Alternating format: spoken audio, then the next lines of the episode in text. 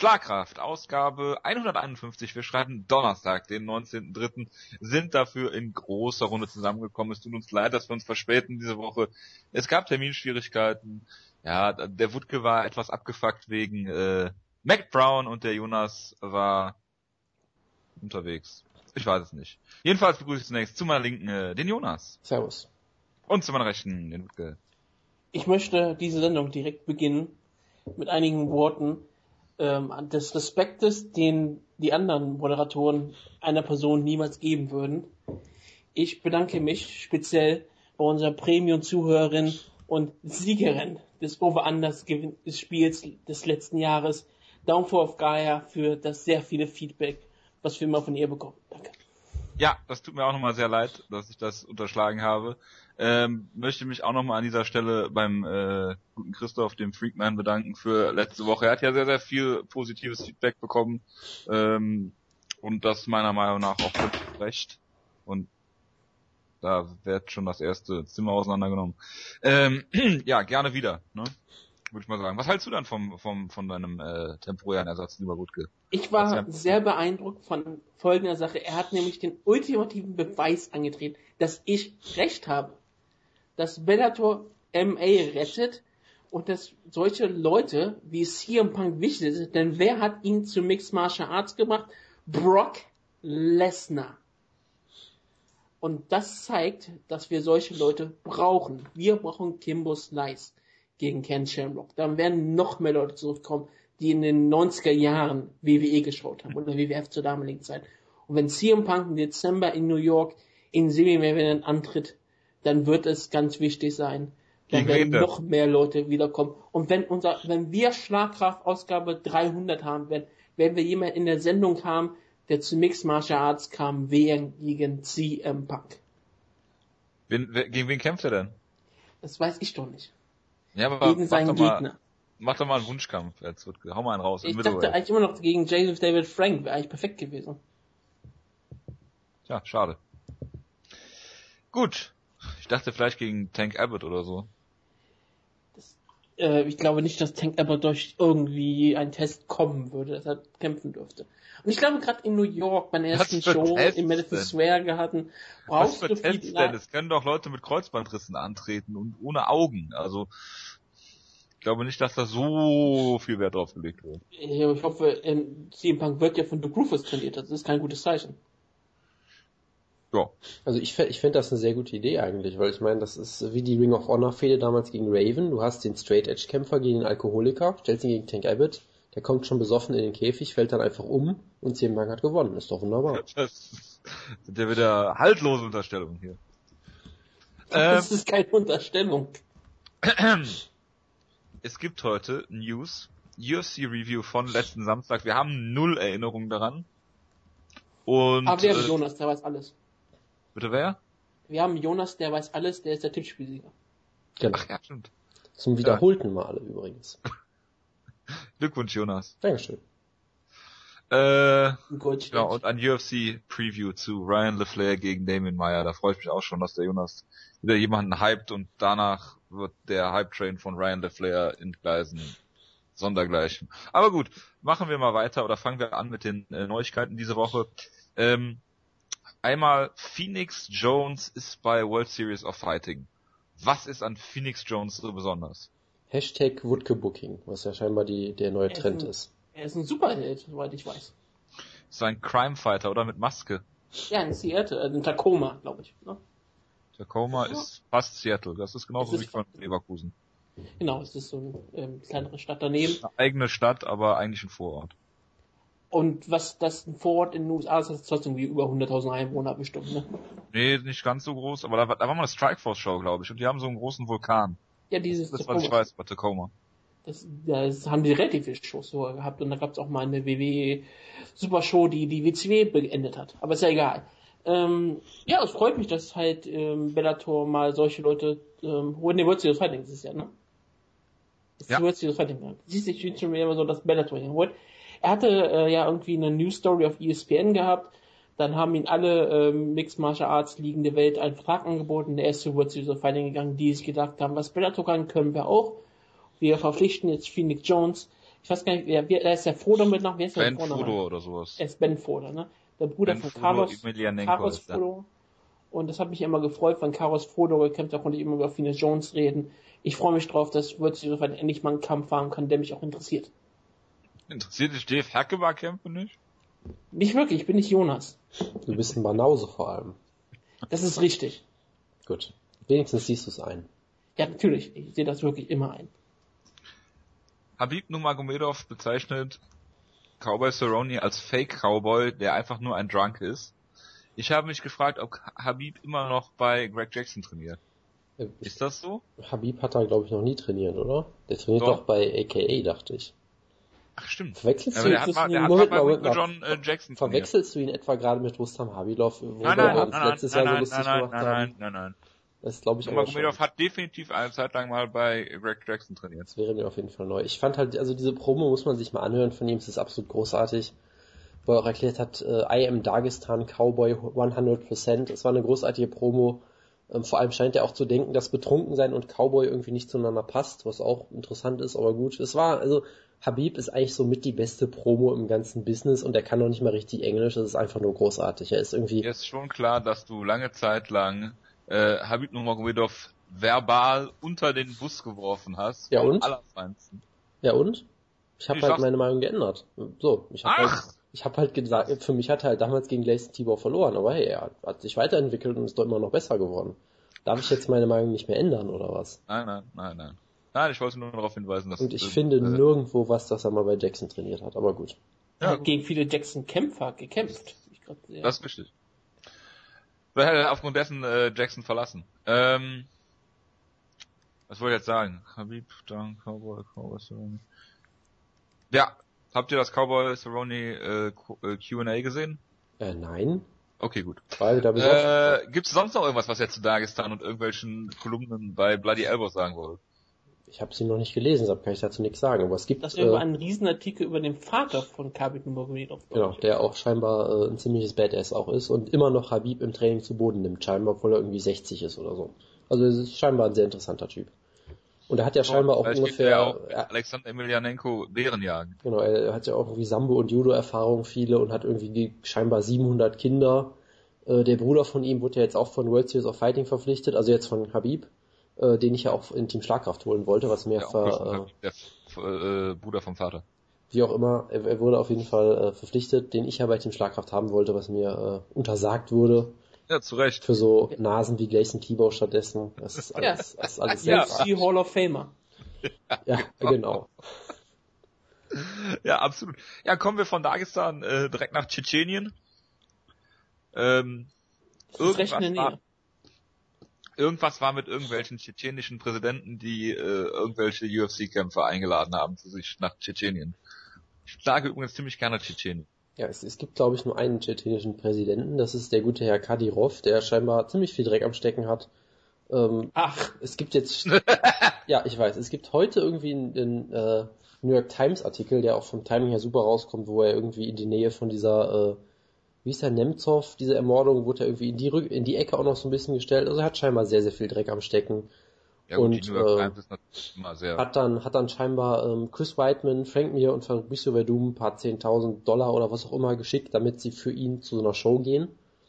Also sie wurden scheinbar rübergeflogen, saßen dann bei dieser Show, haben Selfies mit ihm gemacht, Frank Mir in tschetschenischer Gardeuniform, was auch ein Bild ist, was man, was man sich unbedingt angucken muss. Ähm, es gibt auch ein tolles Video, wie äh, alle drei irgend so einen äh, traditionellen tschetschenischen Tanz tanzen, was unfassbar großartig aussieht, gerade von Chris Whiteman. Ähm, das ist Eine Maschine, mich- Chris Whiteman. absolut, ja. Da gibt doch für mich irgendwie keinen Sinn, dass Chris Whiteman, All American Boy, nach das macht geht. es für, für den Typen, und übrigens, in der Halle bei dem Event, wo er war, hing scheinbar ein riesengroßes Putin-Porträt. Also es macht alles ja, überhaupt keinen und, Sinn. Putin- und ein Porträt von ihm. Was ist los? In der tschetschenischen Halle hängt ein Putin-Porträt. Ja, einfach in der. Halle bei einem MMA-Event hängt ein Putin-Porträt. Ist doch klar. Warum nicht? Ja, Ich frag so. mich- Ich frage mich, ob das vielleicht irgendwie eine geheime Mission ist, vielleicht was so eine Argo-Sache, dass das amerikanische, amerikanische Geheimministerium, so CIA, hat Chris Whiteman nach Tschetschenien geschickt für irgendwelche Gründe. Klar. Die drei Spione, Fabricio Verdum, Frank Mir und Chris Whiteman, ja. Genau. Kann ich mir lebhaft vorstellen. Ja, Frank, Frank mir würde nicht auffallen. Nee, absolut nicht. nee, nee, das, das stimmt schon. Und als Waffen haben sie Jiu-Jitsu dabei. Ach, herrlich. Nein, Frank Mir hat sich selber als Waffe. genau. Der sprintet dann durch die tschetschenischen Berge mit Dan Hardy zusammen. Gut. So viel dazu. Dan Hardy wurde ja vor kurzem jetzt mit Messern beworfen von Jan Blachowitz. Was wurde er? Was? Und Bloody Elbow gibt's halt so Videos, wo irgendwie für irgendwie Hype-Videos hat der hat der Hardy sich ähm, von Jan Blachowitz mit Messern bewerfen lassen. Also offiziell. ne? ja, aber das, er wurde nicht wirklich beworfen. Die haben die Kam der war nicht da, als sie die Dinger geworfen, aber die, die es soll so aussehen, als wäre von Jan Blachowitz mit Messer geworfen worden. Weil Jan Blachowitz ist ein Messerwerfer. Also er kann dieses direkt so, dass man so an den Körper, an den Kopf werfen und dann nicht treffen. Dieses wie so ein Zirkus. Ja, was heißt nicht treffen? Schon absichtlich äh, verfehlen. Ah, ja. ja, aber bei Dan Hardy kann man wirklich sagen, nicht treffen, weil ich glaube, er würde absichtlich treffen wollen, aber na gut. ich stelle mir lustig vor, wenn er Dan Hardy treffen, aber lassen wir das. Äh, machen wir mal weiter mit anderen kaputten Leuten. Es gibt ein GoFundMe für Mark Coleman. Habt ihr das mitgekriegt? Sonst schicke ich euch den Link. GoFundMe.com slash save the hammer. 5000 Dollar oder so gespendet. Sowas Mark Hunt hat 5000 Dollar, genau, äh, ja, gespendet. Das, das, Beste ist natürlich, ähm, dass dieser GoFundMe eingerichtet wurde von, was, Wes Sims? Nee, Wes Sims, ja genau, der zwei legendäre Kämpfe gegen Frank Mir hatte. Das war halt großartig, weil ursprünglich wollten die irgendwie 100.000 Dollar haben, dann haben sie, nee, 50.000 Dollar, glaube ich. Dann haben sie relativ schnell auch irgendwie 20.000 zusammengekriegt. Dann wurde wir das. Haben jetzt bei 40 über 40. Knapp. Genau, dann, dann wurde auf einmal über Nacht scheinbar das, äh, das äh, Ziel auf einmal auf 500.000 hochgeschraubt oder irgendwie sowas, weil sie dachten, das läuft doch gut. Verzehnfache ich das einfach mal. Und dann wurde es, glaube ich, ist es mittlerweile bei, bei 100.000 oder wo ist es? Bei 100.000. Genau, jetzt wird es auch, also es wird dann doch nochmal verdoppelt irgendwie. Aber ja, ähm, es ist vielleicht nicht sehr überraschend, dass Mark Coleman körperlich ziemlich hinüber ist jetzt. Ja, man sollte vielleicht dazu sagen, dass es äh, für äh, OPs ist, glaube ich, ne? Irgendwas mit der Hüfte war da, da glaube ich, ne? Das hat bei Walter White geklappt, das kann auch für Marco mitlaufen. Also ist, du, du meinst, es ist jetzt eine gro groß angelegte Geldwäsche von Wes Sims, oder wie? Dem würde ich das auch zutrauen, ja. Den American Ninja würde ich das wirklich zutrauen. Wes Sims, ja. Wie gesagt, zwei Kämpfe gegen äh, Frank Murr gehabt. Ja, und hat ihn einmal mit Stomps ganz klar ausgenockt. ja, genau es gibt keine Regeln, das ist ein Straßenkampf, ja? Genau. In der, in der Prä-Super-Ära war ja alles egal. Isa Eigner fühlte sich bestätigt. Ja, genau. Äh, gut, äh, da haben wir das. Ja, Alexander Schlemenko ist irgendwie auf äh, Testosteron getestet worden, also auf zu viel davon. Äh, ist das richtig? Habe ich das richtig mitbekommen? Das ist soweit richtig, ja. Ja, und äh, was macht man jetzt mit auf? Ja, nix, der wurde ausgenockt. Den kannst du jetzt schlecht wieder, äh, den, ja, doch. den Knockout kannst du schlecht rückgängig machen. Einfach sagen, er hat gewonnen. Ja, von mir aus auch das, ja. Genau. Ja, warum nicht? Also ich, ich möchte jetzt eine Sache sagen, es gibt ein Gerücht dazu äh, von dem gewissen Front Row Brian, der ein ziemliches Arschloch ist, deshalb zitiere ich ihn eigentlich nicht gerne. Und ja klar, der zitiert dich ja auch nicht gerne. Der redet oft auch ziemlich ein Bullshit, habe ich das Gefühl, aber das zitiere ich jetzt einfach mal, einfach nur, weil es so großartig ist. Ähm, Laut ihm äh, sei die TI-Ratio von Schlemenko angeblich 55 zu 1 gewesen. Ja. ja. Das ist russische Normalität. Das, äh, ja. Ja, wenn man mit, wenn man mit äh, Bare Hands äh, Bären jagt, dann ist das auch kein Wunder. Und zwar mit Bärenhänden Bärenjagd. Ja, ja, genau, genau. mit, mit seinen eigenen Bärenhänden. Äh, ja, machen wir mal weiter mit äh, Todd Duffy, der will gegen Frank Mir kämpfen. Ja, schönes. Ich glaube, Frank Mir ist so, so viel genamedroppt worden in dieser Show wie noch nie in seinem Leben. Das wäre ein schönes Karriereende für Frank Mir. Ich, ich finde eigentlich so idiotisch. Todd Duffy, Todd Duffy ist ein Idiot, ne? Muss man Wieso? mal ehrlich sagen. Er müsste eigentlich sagen, ich möchte gegen Brock Lesnar kämpfen. natürlich. Er ist halt Realist. Er sagt, Brock Lesnar kommt nicht wieder, dann nehme ich mir das ja. Zweitbeste so. Natürlich müsste das er. Das Zweitbeste nach Brock Lesnar ist natürlich Frank Mir. Absolut, ja. ja. Vom Namen her im Heavyweight. Ich meine, aber ich, also das kommt vielleicht sogar hin. Also ich meine, Brock, Brock Lesnar gegen Todd Duffy musst du einfach bucken allein für das Kampfposter, wo du einfach, also um das realistisch zu machen, solltest du es wirklich so machen, dass einfach so von beiden nur so einen Arm siehst oder Ein so, weil sie einfach zu groß sieht. Ja, genau. Es gab ja auch immer du kannst diese, aber immer noch Duffy gegen Overeem 2 bucken. Es gab ja auch mal irgendwie so einen, so einen schönen Photoshop von irgendeinem so Foto mit, ich weiß nicht, was Mighty Mouse war oder so, wo, wo der halt nur so mit dem Kopf äh, unten, unten rausguckte aus dem Poster. Sollte man das so machen, dass du Also einfach. ich fände Brock Lesnar vs. Todd Duffy bei einer Show, die von äh, Demetrius Mighty Johnson geheadlined wird, ich klasse. genau. Genau. Genau. Das, ich glaube, wäre das beste Sache. Mighty Mouse dann gegen äh, Ronda Rousey kämpft. Wir werden auf jeden Fall bald Gewissheit haben bei, bei Brock Lesnar. Das kann man ja noch aktuell bestätigen.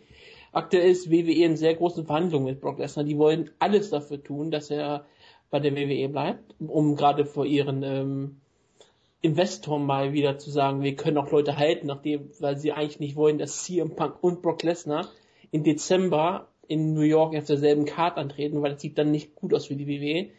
Und deshalb machen, wollen sie gerade Brock Lesnar ein ziemlich großes Angebot machen, damit er noch vor WrestleMania den Vertrag unterzeichnet. Das ist aber unwahrscheinlich, dass das tun wird. Aber es gibt aktuell wieder viele Gerüchte, dass Brock Lesnar vielleicht doch eher nochmal bei WWE bleibt. Aber ich, ich, sag mal so, wenn er Mixed Martial Arts betreiben wird, dann wird er es in dieses Jahr tun. Und wenn, möchte die UFC wahrscheinlich weiterhin in Dezember dann antreten lassen, wenn sie wirklich in New York landen können. Das wäre dann die große Show. Und was ist der gehypte Main Event von der, ähm, weil Brock Lesnar würde nicht im Main Event stehen von der New York Show, ganz ehrlich. Ja, dann bringen sie Was halt ist der Plan, wer im Main Event steht? seinen, gegen Also- seinen Teamkollegen Chris, Chris Tuschescherer. Warte mal, Jonas, wer, wer wäre aktuell äh, der Plan für eine Dezember New York Show End? Also letzte Woche haben wir darüber spekuliert, dass es am Ende Frank Mir gegen Big Knock wird, aber das ist glaube ich nicht der geplante. Ja, aber selbst, selbst wenn Brock Lesnar nicht zurückkommt, es gibt einen Teilnehmer, der ist relativ sicher. Äh, Chris Chris Whiteman. Whiteman. Nein, Ronda Rousey. Ach so. Okay. Es, ist, es geht, ähm, also so wie der Vetter sagt, und da bin ich mir eigentlich immer ziemlich sicher, dass er das sowas weiß. Laut Plan der UFC ist es ganz klar, also wir machen jetzt Ronda Rousey gegen Beth Guerra äh, in Brasilien, UFC irgendwas auch immer, Also 190 machen, oder was? willst, willst du damit Cyborg gegen Rousey sagen? Ich, das Cyborg weiß, das man weiß, man hat Cyborg das Gewicht hat, verfehlt und dann Chris Whiteman gegen Ronda Rousey man hat, man hat keine Gegnerin. Das ist völlig klar, aber man sagt ganz klar, kommt es dazu, dass es New York im Dezember gibt, was man natürlich nicht weiß, aber wenn es dazu kommt, steht Ronda Rousey im Main Event. Zu 100 Prozent. Mhm. Und Ja. Brock Lesnar im Co-Main Event und CM Punk auch auf derselben Karte.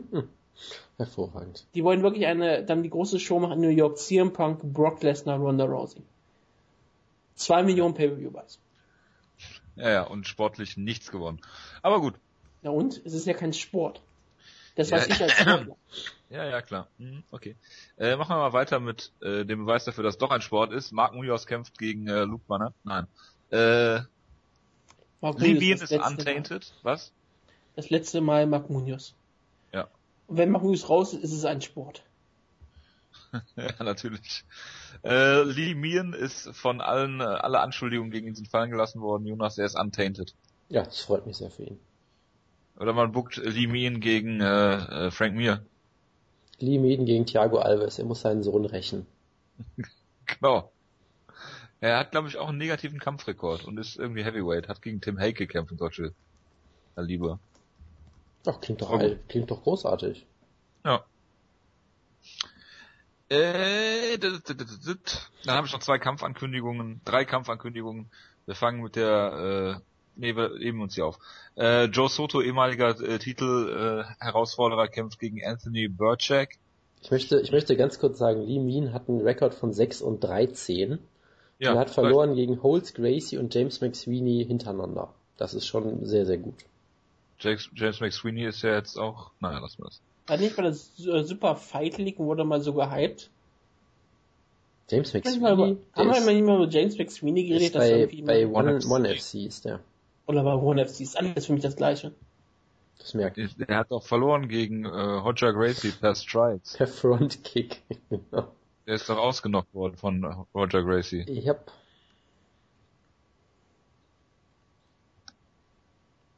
Und weg. Mach weiter. Ja, gut. Das kann man schon mal machen. Wo ist denn jetzt Jonas hin? ich bin hier, ich warte, dass du irgendwas machst.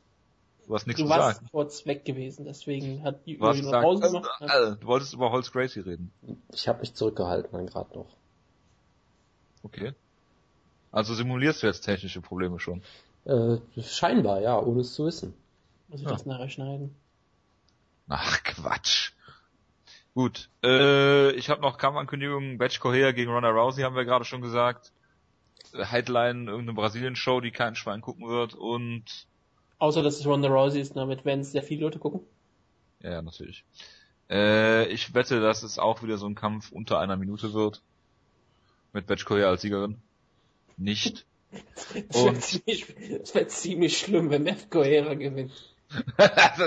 ja, damit hätten sich die Main Event Pläne auch erübrigt. Äh, das, das, wäre aktuell das Worst Case überhaupt. Also wenn äh, Ronda Rousey aktuell verliert. Und dann gegen Beth Correa. dann gegen Beth Correa. Also ich mein, kennst du oder Sarah McMahon kennst du ja noch hypen. Oder Misha Tate. Ja, aber Beth Correa kann, kannst du nichts mitmachen. Nee, also wirklich nicht. Niemand kennt Beth, Beth Correa.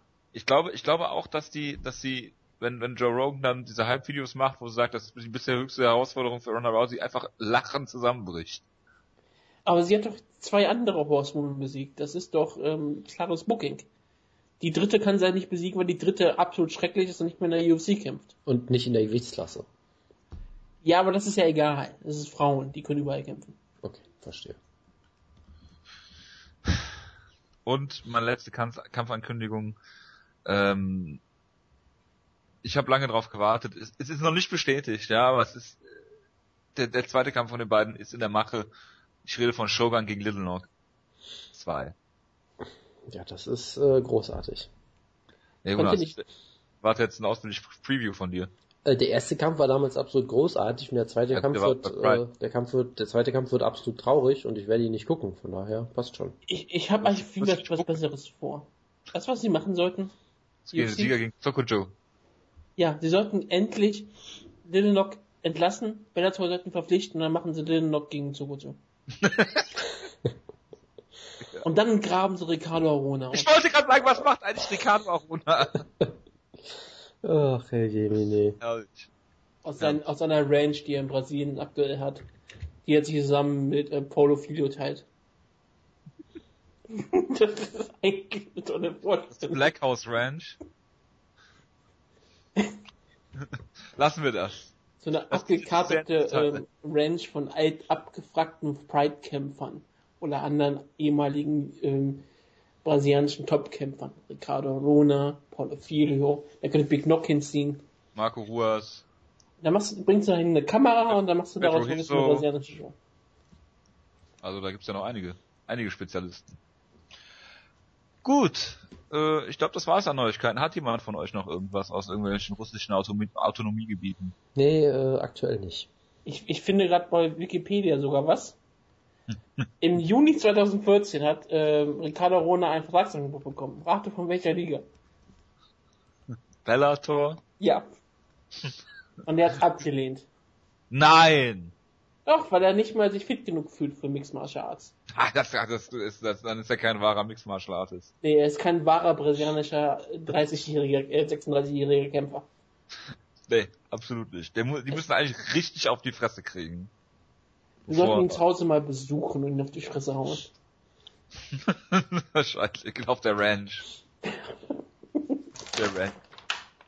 Die ist direkt neben der Ranch von Giovanni Elba, das ist kein Problem. Genau. Gut, dann war's das. Äh, machen wir weiter mit äh, UFC 185. Dos Anjos gegen Pettis und ich guck gerade mal, ich habe bis auf den Opener und den Main Event alles gesehen. Das ist eine oh. hervorragende Auswahl von dir. So ein tolles Sandwich von nicht gesehenen Kämpfen. Ja, genau. Ja, dann äh, übergebe ich euch mal das Wort zu Dos Anjos gegen Pettis. Es, es, gibt doch häufig so das Wort von, wo ich mich aufrege, äh, Mixed Martial Arts Penis, ne? Darüber haben wir in ähm, Preview fast gesprochen. Also du bist der Einzige, der das jemals hier verwendet hat. Und du redest auch in jeder Ausgabe darüber. Außenlos! Wir haben darüber im Vorlauf ja gesprochen. Das hat irgendwelche. Wir haben da. Wer ist denn wir? Du warst überhaupt nicht dabei. Wir wurden. Nein, im Vorlauf, im Vorlauf dieser Sendung hier, als wir hier vorgesprochen haben. Ach so, ja. Wir reden doch mal vor, Record, vor der Sendung für eine halbe falsch. Stunde. Das ist, äh, da habe ich, haben wir es ja im Tippspiel gesehen, was Jonas ja gewonnen hat. Und ich möchte ganz klar sagen, der einzige Grund, warum Jonas das Tippspiel gewonnen hat, war, weil ich auf Jonas gehört habe. Denn ich habe vor dem Tippspiel ähm, Tipps verändert von mir. Ja. Ich hatte eigentlich erst auf ähm, Frau de Rendermin getippt, Da habe ich gesagt, Jonas tippt nicht auf Randomin und habe gedacht, okay, Jonas ist meistens nicht besonders doof. Ich mag Randomin nicht wirklich. Okay, tippe ich auf äh, ihre Gegnerin. Und das ist so ein bisschen schiefgegangen, sage ich mal so. So ein bisschen, ja. Dann habe ich gesagt, okay, ähm, ich mag äh, Cruikshank, ich glaube nicht so wirklich dran. Ich sollte auf Benedict Rouge tippen. Dann zog ich so bei Jonas und sagte, ach, Jonas tippt auf Cruikshank. Ich sollte vielleicht ihm ein bisschen vertrauen. Er hat letztes Mal, er hat letztes Mal das Tippspiel gewonnen. Er war, hat Ahnung, also tippe ich mal auf, doch auf Cruikshank und dann verliert er auch. Ganz kurz, wenn du meine Tipps nachmachst und ich das Tippspiel gewinne, wie kann ich dann schuld daran sein, dass du schlecht abgeschnitten hast? Hat die falsche Ich habe auch Matt Brown getippt. Das erklärt so einiges, ja. Das kommt dazu. Ja, und du hast ja auch erklärt, dass äh, äh die gute Johanna Champion nicht die geringste Chance hat, glaube ich. Richtig. Ja. Das, das, da, da habe ich meine Worte gefressen. Hätte ich meine Worte gefressen, wenn ich letzte, nächste Woche, letzte Woche dabei gewesen wäre. Und ich würde das auch ganz klar so tun. Aber ich hatte auch vorher noch so, ich hatte vorher ein Gefühl gehabt, wo ich gesagt habe, ich kann darauf nicht tippen. Weil das wäre dann wirklich nur dieses, ich möchte mal danach angeben. Aber ich hatte so gehabt, vor der Show habe ich gesagt, Alter, ich, ich tippe schon nicht auf Search Ich glaube, ich tippe, würde am liebsten auf Waffe das anders tippen ich wollte, ich hatte schon stehen, ich hatte, ich hatte gehabt bei dem verdammten Tippspiel. Dafür das anders Unanimous Decision. Ja? Ich hatte Decision stehen gehabt bei das andere und habe gesagt, ich kann darauf nicht tippen, weil ich habe keine Grundlage dafür. Ich habe keine echte Grundlage auf das eine zu tippen. Das anders kann diesen Kampf eigentlich nicht gewinnen. Pettis ist in jeder Hinsicht überlegen. Er ist besser, schneller, attraktiver, er wird ja. gewinnen. Was ist dann passiert? Attraktiver ist vor allem das Argument. Das ist ja wichtig bei Anthony Pettis. Warum wird er sonst promotet? Ja, gut. Also, äh, und ich meine. Dann habe ich darauf nicht getippt und sonst hätte ich das Tippspiel wahrscheinlich gewonnen. Wenn du mal das Preview von mir gehört hättest, hätte ich dir eigentlich, ich habe dir eigentlich relativ gut erklärt, den Gameplan von Dos Anjos habe ich eigentlich relativ gut erklärt in dem Preview, oder haben wir zusammen eigentlich ganz gut erklärt. Wir haben halt nur nicht auf ihn getippt. Das heißt, wenn du das einfach gehört hättest, hättest du auch. Ich habe äh, das Preview gehört. Ja, aber dann hättest du doch auch sagen können. Dann hat, wir haben ja in dem Preview durchaus erklärt, wie Dos Anjos theoretisch gewinnen könnte. Wir haben nur nicht dran geglaubt, dass er gewinnt. Das heißt. Ja, äh, ihr habt aber nicht immer recht. Ja. Ich hatte für mich selber keine Grundlage. Ja, das äh, tut mir leid für dich. Ja. Hätte ich, das, hätte ich vielleicht, würde ich euch mehr trauen und euch eurer Meinung mehr Grundlage geben, dann hätte ich vielleicht auf Waffel anders getippt. Tja. Willst du mal was zum Kampf sagen? Nein. Ich wollte gerade sagen, lass mal. Ich wollte eigentlich die Einleitung machen, damit Jonas dann loslegt. Ja, also damit wollte ich wollte auch nur mal sagen, wir haben den Kampf gar nicht so schlecht gepreviewt, obwohl wir alle drei natürlich komplett falsch getippt haben. Aber wir haben alle gesagt, Dos Anjos wird versuchen, den Gameplan von Melendez durchzuführen. Er wird das vermutlich klüger machen als Melendez. Ähm, ich habe ja, glaube ich, auch gesagt, dass er, äh, dass er Kicks zeigen soll. Das hat er wunderbar gemacht, gerade in Runde 1 mit diesen Bodykicks immer. Aber wir haben halt alle gedacht, okay, der wird das nicht permanent schaffen. Der wird irgendwann einen Fehler machen. Und wir haben alle Dos Anjos äh, unterbewertet und Pettis vielleicht so ein bisschen überbewertet. Äh, es kommt natürlich sicherlich auch dazu, dass das eine, das glaube ich, Pettis in der ersten Auf Runde TRT schon, war. Äh, das ist jetzt eine fiese Unterstellung von dir, dass der Pettis in der ersten Runde, glaube ich, schon den äh, Augenhöhlenknochen gebrochen hat und weiß ich nicht was und ihn da ziemlich vermöbelt hat schon. Aber das soll natürlich nichts von der Leistung wegnehmen. Er hat Pettis in jeder Runde klar besiegt. Es war eine unfassbar dominante Leistung. Hat, Sagt man nicht Jochbein auf Deutsch? Das, keine Ahnung. Das war jetzt die äh, Trendy, die Leo-Übersetzung, deshalb weiß ich es auch nicht, aber egal. Ach so, natürlich. Ähm, und er hat jede Runde gewonnen, er hat wunderbar Takedowns geholt, er hat ihn on top kontrolliert, er hat ihm im Stand zugesetzt und er hat halt wirklich diesen Gameplan perfekt durchgesetzt. Er hat Pettis keine einzige Sekunde äh, den Kampf bestimmen lassen im Prinzip. Ich meine, es gab ein, zwei Szenen, da hat Pettis mal einen guten Highkick gelandet, da hat er es einfach ausgelacht und hat weitergemacht. So, das war absolut perfekt. Und er hat das wunderbar gemacht. Und wir haben ja gesagt, du musst diesen Druck aufrechterhalten, weil wenn Pettis rückwärts läuft und am Käfig steht, ist er offensiv natürlich stark eingeschränkt. Defensiv ist er, vielleicht ist er gar nicht so unfassbar stark, wie er offensiv ist. Da hat er durchaus Schwächen. Er ist am Käfig relativ gut treffbar und da hat Dos Anjos einfach einen absolut perfekten Kampf gekämpft und am Ende halt vollkommen zu Recht äh, gewonnen in einem wunderbaren Kampf. Du willst also nicht sagen, dass Anthony Pettis hat nicht die Fähigkeit eines Seth Petrosinski. Bitte was? Petroselli. Petroselli. Petroselli. Ich weiß gar nicht, wer Petroselli Seth Petroselli. Das ist der Klon aus Seth Petroselli und Seth Besinski. Ja, du, also du bist gerade irgendwie beim, bei, du, du, du bist jetzt schon bei Matt Brown und Niederlagen, glaube ich, da, daher kommt das. Du bist schon bei Joanna Na Jedrzejczyk. Ja, äh, ich, also ich weiß überhaupt nicht, was du mich jetzt fragen wolltest, tut mir leid. Also hat nicht die defensiven Fähigkeiten von einem Petroselli. Dass er aus den Rücklauflaufen noch einen Jab zeigt und das alles ausnockt. Ja, scheinbar nicht. Ja. Das sollte ein Witz sein, der dann nicht mehr klappte, weil ich den Namen ja, falsch Also ich merke schon, dass es nicht geklappt hat. Der hätte geklappt, wenn ich meinen Namen richtig ausgesprochen hätte. Tja. Ich habe ich hab, mir hab, ich hab meine Nerven haben versagt, ich bin die Carla Esparza dieses Podcasts. In so vielen verschiedenen Hinsichten, ja. Ich könnte gleich auch einen Keks essen gehen. Mach das. Ich habe nur keinen hier. Tja. Gut, möchtest du noch bist du jetzt, bist du jetzt weggegangen einfach oder was ist hier los? Nein. Ach so. Möchtest du noch, möchtest du noch irgendwas zum Kampf sagen? Gott, das war äh, schnell. Also ich habe ich hab echt mit vielen Sachen gerechnet, dass das Anjos nicht nur äh, strikt und die ganze Zeit ähm, das Tempo bestimmt, nicht nur im Käfig, sondern in Sachen jederlei Hinsicht, sondern auch, dass er einfach von seinen Anlagen her viel schneller ist, dass seine Schläge so viel genau getroffen haben. Dieser Dos Anjos, der wurde mal vor, in seinem Debüt so brutal ausgenockt von einem gewissen Jeremy Stevens.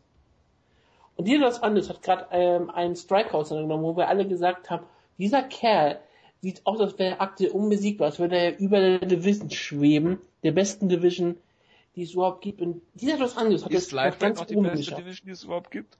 Das ist jetzt langsam wirklich eine gute Frage. Es ist auf jeden jetzt gerade, jetzt ist auf einmal auch wieder wieder Westen. Sehe das jetzt gerade so ein bisschen an die Welterweight Division, muss ich ganz ehrlich sagen, weil jetzt auf einmal ist Rafael Anjos Champion und es wirkt, es wirkt so falsch. Rafael dos Anjos erinnert so als Champion erinnert mich so ein bisschen an Frankie Edgar. Nicht im Sinne von, äh, Frankie Edgar hat sich vielleicht den Title nie so richtig großartig verdient gehabt, weil er hat nur mit Veach besiegt. Rafael Anjos hat wirklich Top-Leute geschlagen und hat sich diesen Title lange erarbeitet. Aber es ist wirklich dieser Kämpfer, der sich von wirklich so ganz unten, wie gesagt, er wurde von Jeremy Stevens rausgenommen, ja, von ganz unten nach ganz oben gearbeitet, er hatte da immer wieder Schwächen gezeigt, hat immer wieder mal verloren, hat Gemu Nurmagomedov verloren, das ist natürlich jetzt keine Schande, aber ich meine nur... Er hat gegen Clay Guida verloren. Genau, er genau wie Anthony Pettis. Er hat Niederlagen und du denkst immer wieder, ja, das ist ein richtig guter Kämpfer, unter jeden Zweifel, aber es fehlt da was zum Champion und dann hat sich trotzdem noch durchgekämpft und jetzt hat er Anthony Pettis besiegt. Es wirkt weiterhin komisch, dass man sagen kann, Rafael dos Andes ist UFC Lightweight Champion. Ich mein, und ähm, der gute Freakman, der darüber geredet, dass Anthony Pettis ja der super äh, Payback, was, welchen Begriff hat er benutzt? Ähm, er, hat, er hat gesagt, dass er irgendwie Pay-Per-View-Star wird, aber hat dann gesagt, dass er selbst nicht dran glaubt irgendwie. Ja klar, aber ich hatte doch einen ganz Die Anlagen hat oder sowas. Ne? Griff dafür. Pay-Per-View, Pay-Per-View Superstar, Pay-Per-View Draw, egal. Paper, Pay-Per-View King oder irgendwie so. Pay-Per-View King, danke. Das war's genau. Pay-Per-View King. Weltbesieger. Und, und Anthony Pettis hatte ja auch wirklich dieses Potenzial dazu. Wie gesagt, er hat das perfekte Aussehen dafür, hat ein bisschen Charisma, er hat einen perfekten Kampfstil. Und auf einmal ist es Rafael des Andes Champion. Rafael des Andes ist ein Brasilianer, der kein Englisch spricht. Äh, doch, doch, der spricht ja. sehr gut sogar. Ja. Er ist vollkommen charismalos, das ist eher das Problem bei ihm. Ich, das meine ich ja. Das meine ich, er spricht kein Englisch. Ach so, wenn er ist charismalos, er spricht Englisch, aber also, du willst doch nicht perfektes Englisch sprechen als Ausländer. Das kann man doch nicht vermarkten. Ja, also spricht Chris Meitman auch kein also, Englisch. Also, also wenn du sagst, er spricht kein Englisch, meinst du eigentlich, er spricht so gutes Englisch? Ja. Verstehe. Du musst schlechtes Englisch sprechen. Du musst so wie Jendricek. Ja. Du musst so ein bisschen, du brauchst einen Akzent, du musst irgendwie etwas schlechter sein. Und das andere Ich finde übrigens, dass Joanna Jendricek von der Intonation her sehr an GSP erinnert. Okay. Nur mal so. Okay. Aber ähm, du musst, du musst ja irgendwas vermarkten können. Das ist halt das Problem. Das andere ist einfach nur ein brasilianischer Kämpfer. Ja, das ist richtig. Ja, und? Und das ist der Lightweight Champion. Die Division-Sache ja. ähm, so aus, als würde sie endlich mal einen Star haben. Jetzt ist sie ja Star besiegt worden. Ne? Und das ist jetzt relativ schwierig. Ja, auf einmal, ist doch, einmal hast du einen Sportler als Champion. Das ist doch relativ schrecklich. und kein, und kein Unterwäschemodell mehr. Das ist furchtbar, echt.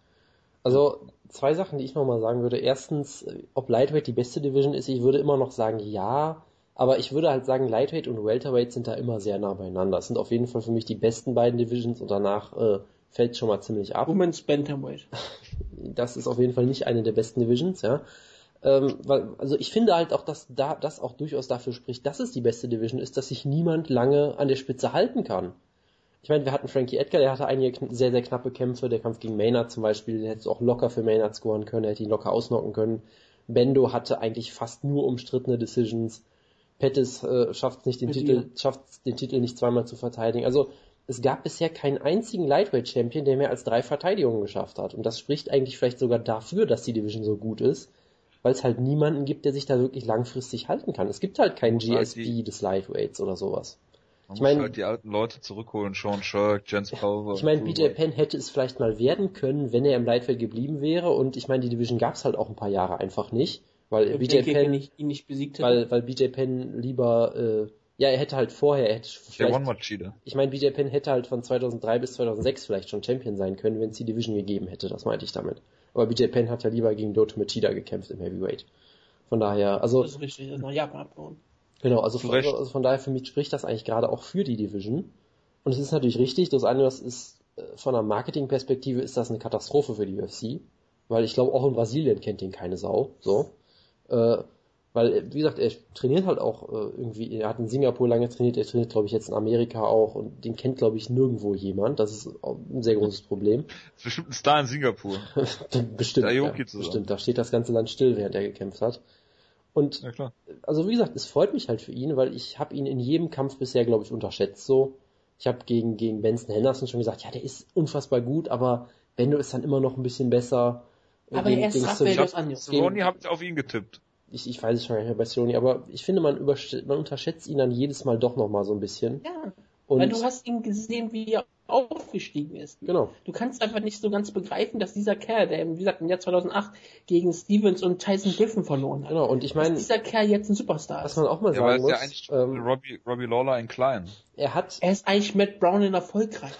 er hat, er hat mal einen Kampf gegen Gleison Tibor verloren, vor, äh, im November 2011 wo er outstriked wurde von Gleison Tibor und fast ausgenockt wurde von Gleison Tibor. Das muss man sich auch mal vorstellen. Team Schlagkraft, Gleison Tibor. Er hat mal einen Kampf gegen Evan, er hat im Mai 2013 einen Kampf gegen Evan Dunham gewonnen, was für viele Leute eine Robbery war, wo der Evan Dunham hätte gewinnen müssen für viele Leute. Und seitdem ist Evan Dunham, glaube ich, nur noch auf dem absteigenden Ast. Also, das ist Mike halt. Ist, Prinzip. Ja, also es ist halt eine, eine sehr absurde Karriereentwicklung, weil oft siehst du sowas halt nicht. Du siehst halt oft Leute, die äh, am Anfang der Karriere schon so ein phänomenales Talent sind, so wie ein Pettis. Ich meine, Pettis, den, Pettis, den ja. kannst du sehen und sagen, okay, der wird mal Champion werden, ganz klar.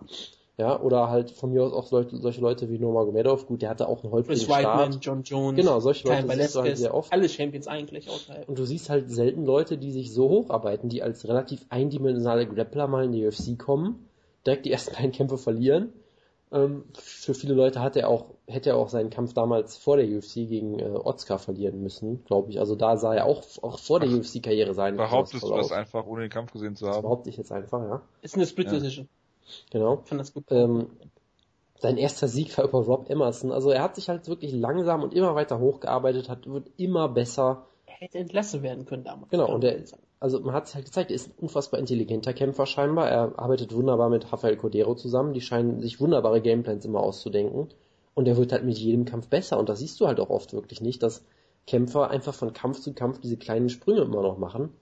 Und deshalb freut mich halt auch für ihn, weil er hat sich halt unfassbar verdient. Deshalb ist es halt auch eine sehr schöne Story. Ja, aber guck dir auch mal an, was Codero mit, mit Verdum gemacht hat. Genau, mit Verdum. Also das scheint ja, scheint ja der Wahnsinn zu sein, ne? Also gut, bei Ellenberger und äh, oder, ist er kläglich gescheitert, aber. Oder guck dir auf dieser Card äh, Benil Dariush an. Der ist BJJ Champion und hat da auf einmal mit Darren Cruikshank im Stand auseinandergenommen wie nix. Ne? Also das ist schon beeindruckend, was der da scheinbar für äh, Coaching-Leistungen erbringt es ist halt wirklich dieses perfekte Beispiel von wirklichen Sportlern, die, wo man sagt, die sind nicht die größten Talente, aber die auf einmal sich trotzdem so entwickeln. Manche Leute, die bleiben auf einem Niveau, manche machen halt den Schritt auch mit 30 noch und werden noch mit 30 locker besser. Man ist ja nicht am Ende seiner Karriere mit 30 Jahren gekommen, sondern auf den Höhepunkt vielleicht. Und das alles zeigt das hier, dass er jetzt ähm, eigentlich noch sehr viel vor sich hat während andere Leute irgendwann gesagt haben, okay, ich verliere gegen Jason Timo im Jahr 2011, vielleicht, soll ich, vielleicht werde ich trotz, werde ich nicht Champion. Und er hat sich nicht aufgegeben und hat sich einfach weitergekämpft, ja. Gegen einen Future Hall of Famer verloren. Das, ist, ja, das, das ist ja keine Schande. Gegen den Mann mit den meisten Siegen in der Lightweight Division, das ist oder so. Ach ja. Also, es ist, wie gesagt, es ist eine tolle Geschichte über das Anjos. Es freut mich auf ihn. Es ist, es ist nicht so, dass ich ein Problem mit Rafael das Anjos habe. RDA, also das ist doch, kann man das super vermarkten, ist der neue GSP. Ja, genau wie OSP, ne? OSP ähm, hat eine sehr erfolgreiche UFC-Karriere. Was passiert denn jetzt mit Anthony Pettis oder was, was ist überhaupt schiefgelaufen bei Anthony Pettis? Halt in dieser, dieser er konnte Bruch. nicht aus einem Auge sehen. Das ist, ja. das ist die eine Sache, ja. Also. Da muss man auch wirklich mal jetzt klar sagen. Er sagt nach der ersten, nach der zweiten Runde sagt er, dass er auf jeden Fall nicht mehr aus dem Auge sehen kann. Das war, gut, da musst du aber auch dazu sagen, dass, das war, äh, dass Anjas mit irgendwelchen gerissenen Bändern angetreten ist. Das ne? war aber, glaube ich, nach der vierten Runde. Das, nach der vierten Runde hat er es dann nochmal klar gesagt, wo dann Luke Rufus auch sagte, ja, äh, ja, egal. Du musst ihn jetzt ausnocken oder irgendwie Du musst ihn jetzt aus. Und keiner aus dieser Ecke würde auch nur Anstalten machen, dass jemand, der nicht sehen kann aus dem Auge, aus dem Kampf genommen werden sollte. Das ist ähm, und jetzt, äh, fahrlässig je und es unterstreicht alles, was man mit Duke Rufus gehört hat. Genau, ich meine, das ist ja nicht so, als wäre Duke Rufus nicht in letzter Zeit schon massiv in der Kritik gewesen. Ich habe ja genau schon mehr hier in der Sendung Ja, aber welcher, ganz welcher Trainer würde das? Welcher Trainer würde das tun? Das ist halt das Problem, es würde keiner tun, das ist durchaus so. Ja, also, das, ich würde das jetzt nicht unbedingt du Groove Die Gracies. Als, du weißt doch, als Royce Gracie, als Royce Gracie ja, wenn du, den 90 Minuten Kampf hatte mit Kazushi Sakuraba und nahezu gestorben ist, ah. haben sie das weiße Tuch, Handtuch geworfen. Ach ja. Das ja, ist nämlich eher, das ist Ehrerbietung, ja? Ich sag dir, Nick das Diaz, der würde es machen. Ja, weil Diaz ja würde auch einfach keinen Bock mehr haben, der würde dann wirklich dann einfach aufhören. Wenn, wo war das? Nate Diaz das Handtuch geflogen, ne? Genau, das war gegen Josh Thompson damals. Das, genau. Ja. Nee, also es ist sicherlich richtig, dass äh, man das jetzt nicht spezifisch als Vorwurf an Rufus unbedingt machen muss. Also ich meine, ja, ähm, ja, aber du machst das sehr gerne in die Richtung. Nee, ich versuch's ja gerade zu erklären eigentlich, wenn du mich mal ausreden lassen würdest. Dann mach ich das halt. Ich mach Greg, das ganz speziell an Greg, Rufus. Greg Jackson und Mike... Hört die Sendung nicht, also kann ich das tun. Greg Jackson und Mike Winklejohn haben ja zum Beispiel auch mal gesagt, sie würden das nie im Leben tun. Und ja. äh, es gab ja diesen, es gab ja mal diesen einen Boxkampf von Holly Holm, wo sie, glaube ich, fast umgebracht wurde, wo auch Mike Winklejohn einfach da rumsaß und nichts gemacht hat. Also es war wirklich eins zu eins wie die Szene aus Rock, Rocky 4, für Woodke extra nochmal mit ja. äh, Apollo Creed, nur halt mit Holly Holm in der Rolle, nur dass sie halt nicht gestorben ist, zum Glück. Aber da hätte, glaube ich, nicht viel gefehlt. Ähm, Hat sie in Russland gekämpft? Ich weiß es nicht genau, aber ist ja auch egal. Auf jeden Fall, ähm, es ist generell ein Problem in dieser ganzen Kultur, weil zum Beispiel im Boxen ist das nicht so ein großes Problem, glaube ich. Da wird, passiert das schon deutlich häufiger, habe ich das Gefühl. Dass auch ein Corner mal sagt, äh, klar, ob man einen Kampf überhaupt beenden kann, kann durch Handtuchwurf. Das ist, das ist sicherlich die eine Sache. Die andere Sache ist natürlich, Kämpfer wollen es natürlich nicht, weil du musst halt in dem Moment daran glauben, dass du den Kampf immer drehen kannst und du musst immer den ja, aber Sieg eigentlich um alles wollen und so weiter und so fort. Also es ist natürlich schwierig und diese ganze Tiefen sehen ist relativ überschätzt die, diese ganze MMA-Kultur ist halt ziemlich kaputt in der Hinsicht. Das ist halt diese, dieses komische Macho-Gehabe ja, und so. Aber ist ja oftmals naja. das Argument, dass es ehrenhafter ist äh, zu tappen äh, und das halt der, im Gegensatz zum Boxen ist. Es ist im MMA einfacher ist aufzugeben und man dann nicht geächtet. Ja, ja bei Submissions. Du gibst aber nicht auf in der ja, klar, natürlich, sondern gibst auf und ich mein, gibst ich mein, auf und sagst, dass du nicht hart genug bist. Ich meine, guck mal, was passiert, wenn jemand zu Strikes tappt. Dann wird sich grundlos und riesig über ihn lustig gemacht. Vor allem von dir, wenn du den Kämpfer nicht magst. Das ist eine fiese Unterstellung jetzt von dir. Ja. Stimmt aber. Ja, natürlich. Ihr seid echt wieder äh, sehr nett. Aber sie stimmt doch bei mir. Ich bin ja genauso schlimm. Ja, ja, ja aber du ist das nicht. Wie gesagt, zum das Jonas. Ist, das ist richtig. Ich spiele mit meiner Figur. Äh, ja, aber ja, das ist, das ist ein, ist ein Kampfsportproblem, ja. dass äh, es als nicht hart, dass es nicht als nicht hart genug gelten möchte gerade wenn er so ein Sunnyboy-Gimmick hat, dann muss er es immer wieder beweisen, dass er einer der hellsten Kämpfer ist und deshalb kann er nicht rausgenommen werden. Und ich glaube, Pettis würde sich ja auch, hat ja auch immer hat ja auch so keine Anstalt gemacht, dann nicht weiter zu kämpfen. Da hört aus seiner Ecke. Das ist richtig, ja. Also man weiß es halt das nicht. Ich meine, die Frage ist halt, warum sagt Pettis sowas? Weil wenn dann, wenn da der Ringrichter es hört, muss er den Kampf stoppen. Also ein Thomas Kretschmann hat aufgehört. Ne, Stefan Kretschmann. Ja, also es ist halt die Frage, vielleicht wollte Pettis ja sogar, das wäre jetzt natürlich sehr in die Psyche des Kämpfers gehen, ne? aber das machen wir nicht. Das machen wir nicht. Vielleicht wollte machen wir im nächsten Kampf. Vielleicht wollte er sogar so unterbewusst, dass er das sagt und dann hört jemand, dann wird der Kampf gestoppt. Ich weiß es nicht, aber gut. Das ist richtig. Ähm, das ist also es ist halt sehr unglücklich, gerade weil jetzt hat er halt einen gebrochenen äh, Knochen im Gesicht. Was man ja von Josh Kostek kennt, das kann sehr böse enden auch. Er hat eine Gehirnerschütterung, das macht auch keinen Spaß. Und es war halt vollkommen klar, dass er in der vierten Runde, in der fünften Runde kein Finish mehr holt. Also hat er in der fünften Runde den Rücken aufgegeben? Er hat in der fünften Runde einmal versucht, einen Kimura zu greifen, da sind alle ausgerastet und das war natürlich überhaupt nicht drin, glaube ich. Aber Weil das wäre die andere Möglichkeit, wie er aus dem Kampf rausgehen könnte. Nee, also das hat er nicht gemacht, nee. Da bin ich echt nicht mit drin. Tja. Ich meine, der wurde auch am Boden auch noch relativ auseinandergenommen von guten Raphael das an. Oh ja, oh ja. Was, zieht, was wirklich auch nochmal ziemlich beeindruckend ist. Klar, wir wissen alle, dass das ein ziemlich guter Grappler ist und dass Pettis ähm, entstanden natürlich meine, seine Stärken hat, aber dass das alles so teilweise überhaupt keine Probleme hatte, Pettis am Boden zu kontrollieren. das ist auch nochmal ein richtig starkes Zeichen, weil wie viele Kämpfer gibt es denn, äh, mit denen das dann noch nicht machen könnte? scheinbar Khabib Nurmagomedov, ne?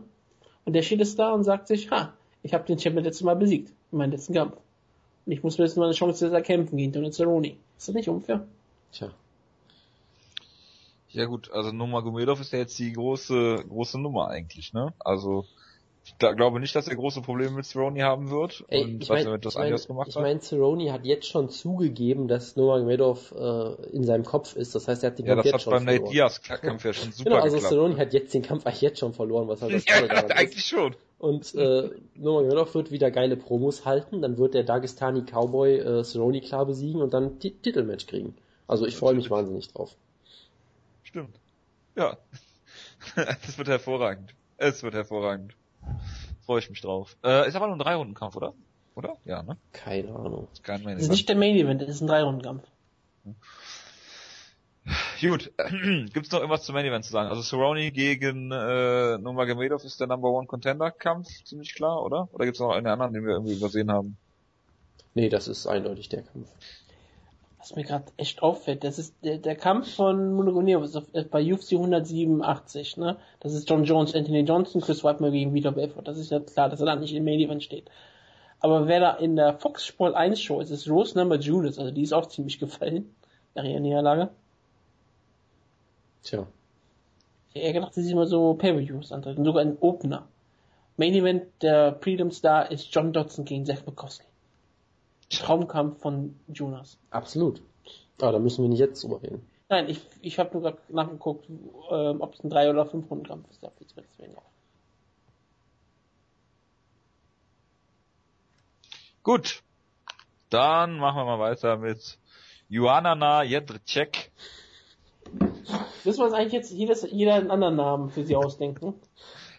Der Jonas ist auf jeden Fall nicht mit Joanna Champion am Start. Ey, ich bin der Einzige, der auf sie getippt hat. Da habe ich das Recht, das Privileg habe ich mir ja wohl verdient jetzt, oder? Sag, sag Nein. du hast dich so lustig gemacht. Musst du einmal den Namen wirklich ehrenhaft für sie aussprechen. Äh, Joanna Jedrzejczyk. Ist der? Jedrzejczyk. Das gibt's einfach. Gut. Jendrzejczyk. Jedrzejczyk. Also mein Highlight war ja, äh, ich weiß nicht, ich, N. ich weiß nicht, ich, ich, ich weiß, dass da kein N drin ist, aber ich habe mit N ausgesprochen. Also ist das? Ja, Sag, das ist ein Video, ein Video, was du mir geschickt hast. Wird das, das Video, da sagt ja auch Johanna nach. Ja, das ist vielleicht, vielleicht stimmt das ja auch, nur äh, Johanna Jendrischek sagt es nein. Ich kann auch David Alibaba sagen, das ist für Fritz und Tax auch richtig. Wenn du an David Alibaba meinst, ja. Ja, das ist das gleiche wie der David Alaba. Das ist kein Problem für Fritz von Thun und Tax, ist das kein Problem. Genauso für Fritz und, boah. Junge, Junge, Junge. Deswegen ist es auch für die UFC kein Problem, jo jo Johanna Jodjacik so auszusprechen, wie sie möchte. Ich würde gerne Fritz von Ton und Taxis einen Johanna Jedrzejczyk-Kampf kommentieren sehen. Uiuiuiui, Donnerwetter. ja, gut, das nur nebenbei. Ähm, gegen Carla Espasa. Cookie Monster. Wer fängt dann an? Ich habe äh, wenig Erinnerungen an den Kampf, außer dass Carla Esparza in der ersten Runde, glaube ich, einen Takedown gelandet hat. Ja, sie hat einen Takedown. Sie fing gar nicht so schlecht an, fand ich eigentlich. Und irgendwann hat sie dann einen Takedown versucht und hat dann einen Elbow äh, eingesteckt. Der war wirklich Matt Brown-esque. Äh, so, so ein ganz absurder Elbow und ist dann mit dem Gesicht in den Käfig gelaufen danach. Also danach war der Kampf eigentlich vorbei. Und hat dann, äh, war dann halt irgendwie total in Panik scheinbar, hat nur noch Takedowns versucht, die alle locker gestufft wurden äh, Johanna hat halt auch großartig bei jedem Takedown-Versuch den gesprawlt und ihr einmal so einen kurzen Elbow mitgegeben oder einen Kniestrei Kniestoß oder irgendwas und hat dann halt im Laufe der Zeit hat sie sie halt komplett auseinandergenommen, weil Espasa ist halt solides, eine solide Strikerin, wenn sie auch ringen kann, weil dann kann sie es ganz gut kombinieren, aber wenn sie alleine nur striken muss, dann ist das halt nicht wirklich gut. Und Joanna Jedrzejczyk ist, glaube ich, wirklich eine Weltklasse-Kickboxerin in der Gewichtsklasse und hat sie da halt einfach komplett auseinandergenommen. Damit du halt auch sehr schnell um dich. Das ist in dem Fall aber auch wirklich zutreffend, würde ich behaupten. Und hat sie da halt wunderbar äh, demontiert Welcher im Stand. Äh, auf ihrer Kickbox- bzw. Muay Thai-Karriere, die sie ah, vorher hatte. So. Gut, das kannst du dann aus über Check Kongo sagen. Das, äh, ja, was haben auch alle. Könnte man ähm, natürlich sagen, das wäre halt eine Lüge dann, aber hey. Naja, alle ähm, Reporter, die sich speziell so auf ähm, Kickboxen sowas auch beschränkt haben, auch Jendrischek ganz klar gesagt, dass ihr Striking noch ein spezielles Level über allen war in diesem, in diesem Kampf. Also sie hat ihr Striking hat sie nochmal richtig verbessert und sah richtig stark aus und alle Leute haben gesagt, ja, mh, mm, da wird es schwierig zu sein, da jemand zu finden, der sie besiegen kann. Und ich sag natürlich, es gibt natürlich eine, Joanne Calderwood, und das wäre natürlich ein Traumkampf. Mein Tipp ist, dass Joanne Calderwood komplett untergehen würde in dem Kampf, aber gut. Das sagst du jetzt auch nur, weil du sie, da du sie lieber magst jetzt. Ich mag beide Kämpferinnen sehr, sehr gerne. Und ich halte, es ist ein sehr schöner Kampf. Ich finde es würde ich sehr gerne sehen. wie du den Joanna äh, äh, Calderwood Halbtrain jetzt verlassen hast und dich Joanna Calderwood. Und wie du jetzt die Joanne Calderwood ist. Also, warum haben die alle die gleichen Namen? Tja. Wie du den Joanne Calderwood Hype Train verlassen hast, also, nachdem du nur einmal auf eine Polin geschaut hast. Das ist unglaublich. Findet ihr denn äh, Joanna Jedrzejczyk sympathisch? Weil äh, ich finde sie absolut diese Embedded, diese Embedded-Videos, ich habe einiges gelesen, dass sie einigen Leuten auch auf den Sack gegangen ist wohl, aber ich fand sie auch eigentlich relativ. Ich sie hat, sie hat Carla Espasa dem Cookie Monster einen Keks gegeben, sie hat sie so ein bisschen zugeflamed. Es gab ja diesen großartigen Moment, wo sie dann irgendwie sagt, hör auf, äh, warum lächelst du, hör auf zu lächeln, du wirst morgen verkloppt oder so. Und du siehst so im ja. Hintergrund, wie Anthony Pettis so vorbeiläuft und erstmal so sich komplett umdreht, so, was ist das denn hier? das ist, ist einfach Aber sie hat schon dem Main Event oder den beiden Kämpfern da absolut die Show gestohlen. Ne? Ja, und sie hat auch sehr viel Charisma und sie, sie hat, macht auch wunderbare Promos auf Englisch. Ist halt schade, dass keiner den Namen aussprechen kann. Und vor allem auch die, äh, die Announcer der, ja genau. Sie hat ja auch gesagt, JJ, ich werde jetzt in Zukunft nur noch mit äh, John Jones zusammen kämpfen. Das ist natürlich auch wunderbar. Also von daher, die hat auch durchaus Charisma und. Was dem mit John Jones feiern geht, ist alles in Ordnung. das, ist, aber eine ganz andere Geschichte. ähm, aber sie hat wunderbares Charisma, wie ich finde, äh, und von daher, ich freue mich sehr auf ihre Regentschaft. Ich freue mich natürlich auf das Rematch mit Claudia Gadelia, was sicherlich geben wird. Aber ansonsten glaube ich, dass sie aktuell wirklich eine Stufe über allen anderen Kämpferinnen steht, weil sie hat wunderbare, äh, wunderbare Takedown-Defense, die man hier auch gesehen hat. Und sie stoppt halt nicht nur Takedown, sie bestraft dich auch wirklich dafür. Sie hat ja Espasa ja. einfach komplett gebrochen, mental auch. Und im Striking ist sie halt unfassbar gut. Sie kann scheinbar auch gut äh, über die Distanz gehen. Ich meine, Claudia Gadella ist so die einzige, die, die, die ich da als Gefahr sehe. Die hat so ein bisschen Cardio-Probleme. Das heißt, über fünf Runden sehe ich das auch nicht so als vor, vorteilhaft für sie. Von daher, ich, ich, bin sehr gespannt, wie es weitergeht mit ihr. Sie möchte ja jetzt ihren Titel, sie möchte, sie möchte ihren Titel ja sechsmal verteidigen dieses Jahr, hat sie, glaube ich, gesagt. Von daher bin ich mal sehr gespannt, wie das läuft. Aber in Karo kann sie nicht kämpfen. Nee, dafür in, äh, in Berlin wurde er von einem Ground Pound Mitarbeiter gefordert. Ja. Meni, das war klasse. Jedenfalls, ähm, ich fand aber auch Carla Esparza hat ihre Takedowns auch irgendwann überhaupt nicht mehr vorbereitet und telegrafiert vom Allerfeind. Ja, sie wurde, ja, wie gesagt, sie wurde ja, halt, sie genau, sie wurde mental komplett gebrochen und sie wusste halt im Stand kann sie einfach nichts machen gegen Joanna. Und dann hat sie halt vermutlich komplette Panik gekriegt und hat halt das gemacht, was sie seit ihrer Kindheit macht, nämlich ringen. Und zwar Ja ringen. klar, also sie hatte keinen Plan B. Genau, das ist vollkommen richtig. Das und ist halt dieses große Problem. Wenn du manchmal eine Kämpferin bist, die dadurch gewinnen kann, dass sie den Gegnerin einfach zu Boden nehmen kann, jederzeit und dann sich dadurch noch eine Decision sich erholt oder was anderes machen kann. Und dann kämpfst du gegen eine Gegnerin, die nicht nur die Takedown sprawlt oder die sondern bei jedem Takedown versucht sogar dich noch richtig ähm, zusetzt mit Schlägen und auch im Stand so viel besser ist, als wahrscheinlich alles andere, was du bisher gekämpft hast, dass tut der Tüche nicht besonders gut. Und dann wird's ja. richtig, richtig, richtig hart. Und du hast halt auch gesehen, Espasa wirkte nach, weiß nicht, drei, vier Minuten oder so schon komplett erschöpft. Ja, also ich, ich weiß jetzt nicht, ob es jetzt an, an irgendwie Probleme bei der Vorbereitung gab oder ob sie einfach halt so fertig gemacht wurde da. Weil ich glaube, was man nicht vergessen kann, Johanna Jedrzejczyk haut verdammt hart zu, habe ich auch das Gefühl. Das siehst du auch in jedem Kampf. Ich meine, sie hat Gadelia ja auch fast ausgenockt damals. Äh, und du hast halt wirklich gesehen, ich meine, sie hat diesen einen Elbow gelandet und Espasa hat einen Schritt in den Käfig gemacht, einfach mit dem Kopf zuerst, weil sie so hart getroffen wurde scheinbar. Es wirkte so ein bisschen wie Brock Lesnar, wenn er geschlagen wurde. Genau, also sie, sie haut, sie, sie, hat, sie hat perfekte Technik und sie haut dort verdammt hart zu und sie ist auch. Sie regierte wie Brock Lesnar. Und sie ist auch, sie ist auch sie ziemlich. Sie konnte aber auch wie Brock Lesnar in der zweiten Runde dann halt noch eine Arm Triangle Choke rausholen. Und Jedrzejczyk ist, glaube ich, auch psychisch, äh, die macht dich, glaube ich, ziemlich fertig. Ich meine, sie hat ihre, ihre Mind Games schon vor dem Kampf die ganze Zeit in der Woche vorher gemacht.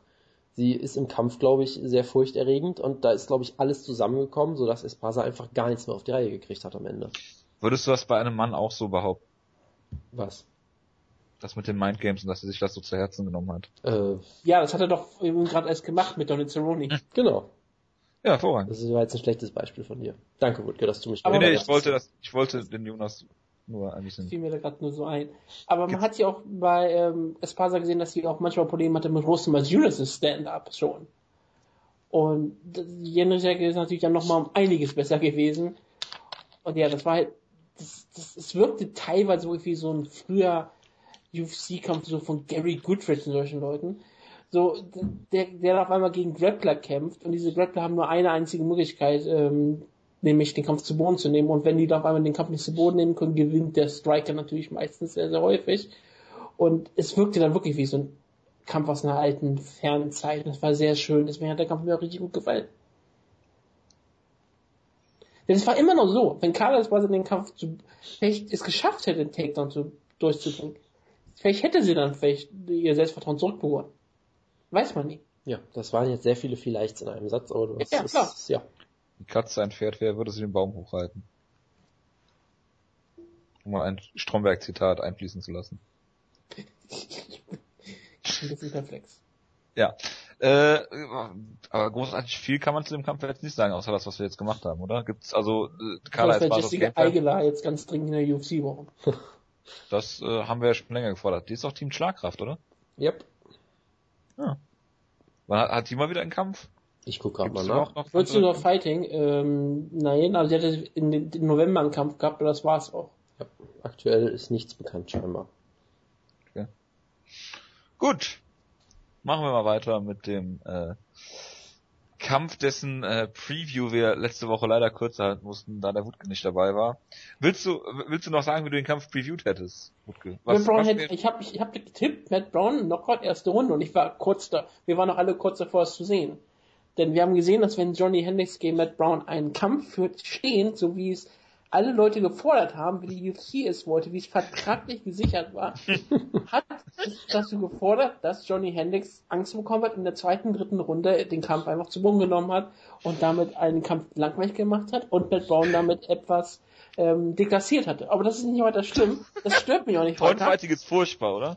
das stört mich auch nicht weiter, denn es ist kein Hype-Train. Es ist nicht diese Sache, wie äh, Freak, Freakman darüber gesprochen hat, das ist so wie Shazam ist, irgendwann geht's weg.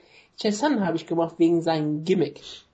Ich habe Shazam gemacht wegen seinen Promos, wegen allen Sachen, bis er irgendwann zu übertrieben war, dass es alles schrecklich war, ein widerlicher Mensch war. Ich weiß, dass Matt Brown ein widerlicher Mensch ist. es ist mir nur egal. Matt Brown ist, ich mag Matt Brown nicht wegen seiner Art, ich mag ihn nicht, was er tut. Ich mag ihn als Symbol. Für mich ist Matt Brown Mixed Martial Arts. Wenn du irgendwie auf der Straße fragst, nenn mir einen Käfigkämpfer, frag Ilse Eigner, wie, äh, wie sie sich einen Käfigkämpfer vorstellt. Sie wird ein Bild von Matt Brown malen. So ungefähr aus ein äh, amerikanischer Mann, weiß, mit kurzer Hose, Bart, tätowiert, Brusthaar und der mit Hardcore-Musik rauskommt. Gut, das kann man diesmal nicht, aber das ist, das ist, spricht nicht zur Sache. Er ist halt Stellen wir gerade Matt Brown im Bundestag vor. er ist halt wirklich, die könnten da so ein Video zeigen, im Ausschuss. Die könnten dann nur, das ganze Ausschuss ist nur Matt Brown Knockout-Videos, ja, die Leute ausknockt. Und dann sagen, das, das ist kein Sport, das ist kein Sport, die könnten nur sitzen und sagen, ja, wenn man das Video anguckt, stimmt das vielleicht auch, aber das ist halt relativ falsch. Matt Ähm. Brown ist alles, was ich an Mixed Martial Arts liebe. Also ich, Und das ist halt die Sache. Aber ganz, dieser Kampf hat auch was bewiesen. Matt Brown gehört in diese, gehört in diese ähm, Sphären. Er gehört nur nicht in die Elite. Johnny Hendricks ist ein Elite Welterweight. Und gegen den hat er am Ende in der zweiten, dritten Runde keine Chance gehabt. Als Hendricks seinen Gameplan durchspringen konnte, war es für Matt Brown aus. Matt Brown war nach der ersten Runde schon relativ erschöpft, weil es war eine sehr anstrengende erste Runde.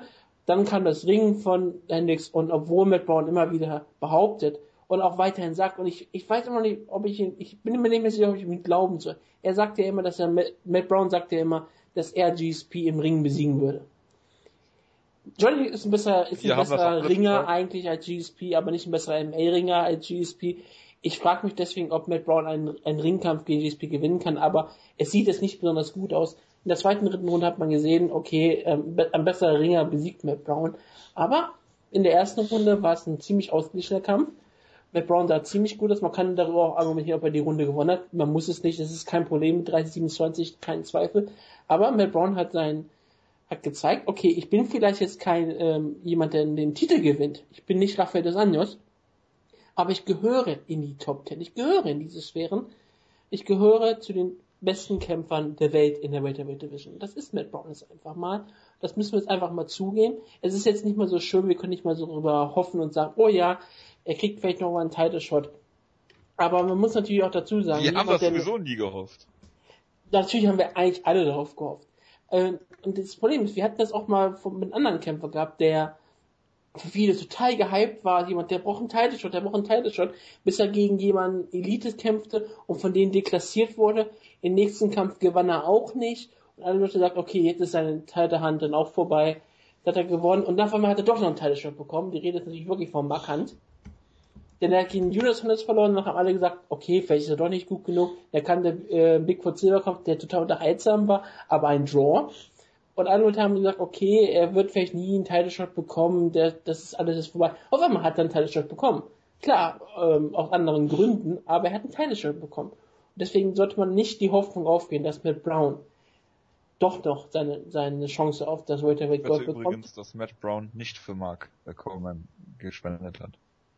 Nein, er ist auch nicht ein so guter Mensch wie Mark Hunt.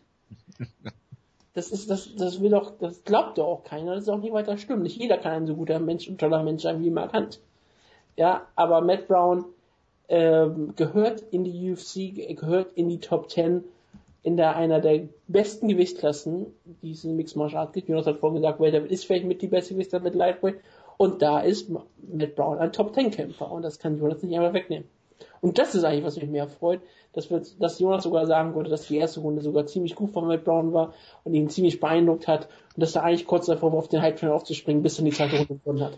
Ganz kurz, ich habe kein Wort äh, verstanden von dem, was du gesagt hast, weil ich mir gerade seit zehn Minuten vorstelle, wie Ilse Eigner Matt Brown gegen Steven Wonderboy Thompson sich anguckt und deshalb komplett abgelenkt bin. Was hast du gesagt? Tut mir leid. Ja, Frau Eigner, ähm, ich würde Sie auch in die Sendung hier einladen. Also so ist kein Problem. Ich würde mir gerne auf ein Kampf-Preview. Preview? Absolut. Was? Previewen? Ja, die hat ja, die muss ja ein bisschen Ahnung haben, für welche Aussagen sie getroffen hat. Natürlich. Die muss ja, ja ihre Meinung irgendwann noch ähm, klar machen. Sie muss ja irgendwie sich vorbereiten, deshalb könnte wir sie gerne in die Sendung einladen und nächstes Mal sehen, was sie so weiß. Vielleicht weiß sie relativ viel noch aus dem Kopf. Vielleicht tut sie nur so. Ja. in diesem ist, Moment äh, sind übrigens gerade 15 Dollar für äh, Mark Coleman gespendet worden. Das freut mich sehr für ihn. Nee, aber äh, was ist... Äh, fünf auf der Webseite. Wie viel hast du denn Mark Coleman gespendet? Ich habe noch gar nichts für Mark Coleman gespendet. Aha. Darf ich mal zum Kampf kommen? Bist du also nicht besser als Matt Brown? Nö. Äh. Um Gottes Willen. Das interessiert mich Mark Coleman, sagen wir mal so. Darf ich mal was zum Kampf sagen? Nein, wenn du das was zu Mark Coleman sagen. Äh, habe ich aber kein Interesse daran, dazu was zu sagen. Okay, schade. Also Dann ich war, ich, ich war durchaus in Runde 1 von Matt Brown beeindruckt, der hat sie trotzdem Danke. verloren. Ähm, ich war beeindruckt von Matt Browns Guard Game, was auch ein Satz ist, den ich nie mehr hätte träumen können, dass ich das den mal sage. Er hat äh, Johnny Hendricks am Boden eigentlich vom Rücken aus relativ gut kontrolliert. Hendricks konnte, Johnny Hendricks konnte so gut, hat denn Johnny Hendricks so gut Top Control? Er hat ihn, sagen wir es mal so, er hat ihn deutlich besser kontrolliert als in den Runden danach. Das äh, kann man vielleicht durchaus mal sagen. Er hat dafür gesorgt, dass Hendricks eigentlich keine Schläge und sowas landen konnte. Das war eigentlich schon relativ beeindruckend weil ich eigentlich von Matt Brown immer noch so das Bild habe, dass er halt am Rücken eine komplette Schildkröte ist und gar nichts kann, was mittlerweile einfach nicht mehr stimmt. Hm. Und er hat einige harte Treffer gelandet. Es gab einmal eine wunderbare Sequenz äh, im Clinch, wo er irgendwie zwei Knees und einen wunderbaren Elbow gelandet hat und so, wo ich dachte so, hey, wenn Hendricks jetzt doof kämpft, dann verliert er den Kampf. Und nach der ersten Runde habe ich echt kurz gedacht, so, wenn Hendricks jetzt wieder so in den, in den typischen äh, Modus schaltet wie gegen Lawler und jetzt wild mit ihm striken will, dann könnte er den Kampf prinzipiell verlieren. Dann hat Hendricks aber wunderbare äh, ähm, Tipps gekriegt in der, in der Ringpause, wo halt gesagt wurde, hey, Takedowns und so weiter und so fort, hat das gut umgesetzt und danach hat er den Kampf halt komplett dominiert. Und du hast halt auch gemerkt, mit Brown ging die Cardio komplett aus. Er konnte die Takedowns überhaupt nicht mehr stoppen, hat dann on top auch nichts mehr gemacht. Äh, vom Rücken aus meine ich, hat er auch nichts mehr gemacht. Was er in der ersten Runde ja noch gut geschafft hat. Und so hat Hendricks halt souverän gewonnen. Und wurde dann natürlich von Dana White dafür kritisiert, dass er klug gekämpft hat. Aber gut, das ist ja auch nichts Neues. Ja, er hat halt gezeigt, dass er kein echter Mixed Martial Arts Kämpfer ist. Da kann ich ja, ihm nur, äh, da kann ich ihm nur zu beglückwünschen. Dafür hat Matt Brown das bessere Steakhouse. Matt Brown hat ein Steakhouse? Bei sich zu Hause. Ach so, wusste ich nicht. Er ist ein echter Mann. Schlecht informiert von mir. Ja, also ähm, ich habe letzte Woche ja auch schon darüber gesprochen, eigentlich müsste, muss, muss Johnny Hendricks nur anfangen zu ringen. Er hat ja auch längere Zeit niemanden mehr ausgenockt, also warum sollte er das Risiko gehen? Ähm, er sah von der Cardio her auf jeden Fall auch gut aus, von daher äh, Johnny Hendricks alles richtig gemacht. Will jetzt natürlich wieder einen Kampf gegen Robbie Lawler, soweit ich das weiß. Ob er den bekommt, sei mal dahingestellt. Ähm, ja, alles richtig gemacht, würde ich sagen. Und Matt Brown, ja, Top 10 Welterweight, lässt sich wenig gegen äh, argumentieren. Äh, vielleicht kriegt er ja Hector Lombard nach dessen Sperre. Oder wen wünschst du dir denn für Matt Brown, Wutke? Oder willst du noch was zum Kampf sagen? Ich, ich wünsche mir TJ Woodburger. Wirst du aber nicht bekommen. Ich weiß. Also weißt du, wenn Matt Brown nicht zwei Kämpfe am Stück verloren hätte, würde ich wirklich sagen, der Sieger von Condit gegen Thiago Alves wäre eigentlich immer noch eine gute Idee, finde ich, prinzipiell. Das wäre halt so ein, also ich, ich glaube halt wirklich, dass sie Matt Brown jetzt auch wieder so ein bisschen beschützen werden, dass sie halt sagen, okay, der, Jake Ellenberger. der kriegt, also Matt Brown wird keinen Title-Shot kriegen, den stellen wir jetzt nicht gegen irgendwelche Ringer. Den stellen wir jetzt gegen Leute, die äh, mit ihm striken werden. Ich meine, sie werden vermutlich den Fehler machen und sagen, lass uns mal gegen Tarek Seferdin stellen. und Tarek Seferdin wird ihm natürlich beide Beine amputieren. Das wird dann aussehen, äh, das, das, das, wird dann so aussehen wie diese Szene in Ritter der Kokosnuss, wo dann Matt Brown im Oktagon rumhumpelt und sagt, ist nur eine Fleischwunde. Und darauf freue ich mich natürlich sehr. Ich würde dann auch gewinnen. Ich habe ein, ich hab einen Gegner, ich würde mir sehr wünschen, dass Matt Brown in Japan kämpft. In Main Event gegen Yoshihiro Akiyama. Ja, dann wird er halt die ganze Zeit zu Beide in Gi. Natürlich. Ja, olympisches, Mit seinem weißen Gurt Olympisches Judo gegen Wikipedia Judo. Hat der einen weißen Gurt im Judo? Matt Brown hat einen Black Belt im Wikipedia Judo. Ein Black Belt, ja. ja, klar. Was denn mit Calvin Gastelum? Der ist Middleweight. Nee. Ja doch, der ist jetzt für einen Kampf im Middleweight und coacht jetzt erstmal, der coacht jetzt erstmal doch gegen Efrain Escudero, hast du schon wieder vergessen. Scheiße, vergessen. Gegen den er aber nicht kämpfen wird. Ja. Also der, der, der wird, ja, der coacht Ultimate Fighter Latin America gegen Efrain Escudero, hast du das nicht mitbekommen? Nein. So. Schon mal besser die News gehört letzte Woche. Warum? Weil, ja, warum? Das ist genau die richtige Frage. Weil Efran Escudero scheinbar einer der größten lateinamerikanischen Stars Scheinbar einer der größten. So ein Kevin, Kevin Gastelum ist was? Mexikaner? Der hat bei UFC Mexiko gekämpft. Der ist. Ähm, Kevin Gastelum ist Amerikaner aus ja, Yuma, aber, Arizona. Ja, aber ähm, das ist ja Mexiko gegen Lateinamerika oder so, ne? Irgendwie sowas, ja. ja Mittelamerika gegen Lateinamerika. Ist er dann Mittelamerikaner? Nein, es ist einfach Latin America. Das haben die doch mit Verdum, der Verdum ist, äh, Verdum gegen äh, Kane haben sie auch so aufgezogen. Ja, war, ich dachte, das war Mexiko gegen, okay. Ich dachte, es gab, gab nicht eine Mexiko gegen Lateinamerika Staffel? Das interessiert doch niemanden. das hat doch die erste Staffel schon niemand gesehen. Und das war doch kein, war kein Mexikaner in der Staffel da. Wo wir ganz gerätselt haben, ob er überhaupt Spanisch spricht. Du hast das Gerätsel. Ja, wir. Ja. Ich habe mir die erste Folge angeguckt, so. nur des Spanisch wegens. Kann, Kevin Gessel im Spanisch? Ja, kann er. Hat man in, in Embedded-Videos zu, oder äh, Videos zu Dingens gesehen. Der hat, glaube ich, eine spanische Mutter. Eine spanische oder eine mexikanische? Eine spanischsprachige Mutter. Machen wir weiter. Kevin Kessel gegen Kevin Florian ist ja auch Peru. Das, das klingt so vollkommen so und dann kämpfen die nicht mehr gegeneinander. Nicht mal das. Nee, nicht mal. Das ist unglaublich. Was ich hier mal so lernen in der Sendung. Ja. Da gab's das schon. Oder gegen Ryan LeFlair, UFC Main Eventer. Da, da Aber weißt du, was mich sehr zu. gefreut hat für den guten Freakman? Nein. Er hat seinen Wunsch erfüllt bekommen von alles over ihm. Das ist richtig, ja. Die ganze Zeit Knees und Kicks zum Körper von Roy Nelson. Ich hoffe, er hat es in Zeitlupe geschaut. Und konnte sich dann, konnte sich dann Physik anschauen. Ja. Alistair Overeem hat es geschafft, einen Kampf drei Runden lang zu kontrollieren, trotzdem zweimal ausgenockt zu werden. es war halt großartig. Ich habe den Kampf wirklich mehrere Male pausiert und habe dann laut äh, zu mir alleine im Zimmer gesagt, jetzt geht das schon wieder los. Und dann ging es doch nicht los. Er hat es irgendwie geschafft, ein paar Mal hart getroffen zu werden und trotzdem zu gewinnen. Da war ich sehr beeindruckt von. Ja, das eine Leistung. Äh, es gab halt auch diese tollen Ideen von Roy Nelson, wie ich habe ihn gerade zu Boden geschlagen, ich versuche jetzt mal einen Takedown. Das war halt auch sehr, sehr clever von ihm. Also Von daher, Ryan Nelson hat jetzt auch nicht besonders klug gekämpft und Overeem hat eigentlich relativ gut gekämpft, hat seine Kicks genutzt, hat Nelson eigentlich größtenteils nicht an, ihn, an sich rankommen lassen, hat wunderbare Strikes gezeigt, mit der, glaube ich, jeden anderen Kämpfer fast ausgenockt hätte und Ryan Nelson ist halt unfassbar hart im Nehmen. Und Overeem hat halt trotzdem wieder zwei, drei Momente gehabt, wo du dachtest, was macht der da? Warum wird der von diesem linken Haken getroffen? Und fällt auf einmal um, aber er hat halt gewonnen und das ist halt alles, was zählt das ist auch wirklich so ein Kampf, was willst du dazu groß sagen? Ist irgendwie hat einfach bewiesen, dass er der bessere Kämpfer meines und dass er immer noch jemand ist, der von einem Kämpfer ist, der immer gut ausgenockt werden kann von jedem Kämpfer in der Heavyweight Division. Wo ich immer mich wirklich frage, ob er jemals dann an die höheren Sphären wieder greifen kann, wenn ich glaube, dass wenn er gegen Andy Radowski kämpfen würde, er ausgenockt wird. Ja, oder gegen den besten Boxer im äh, Heavyweight, äh, Matt Mitrion. Absolut, ja.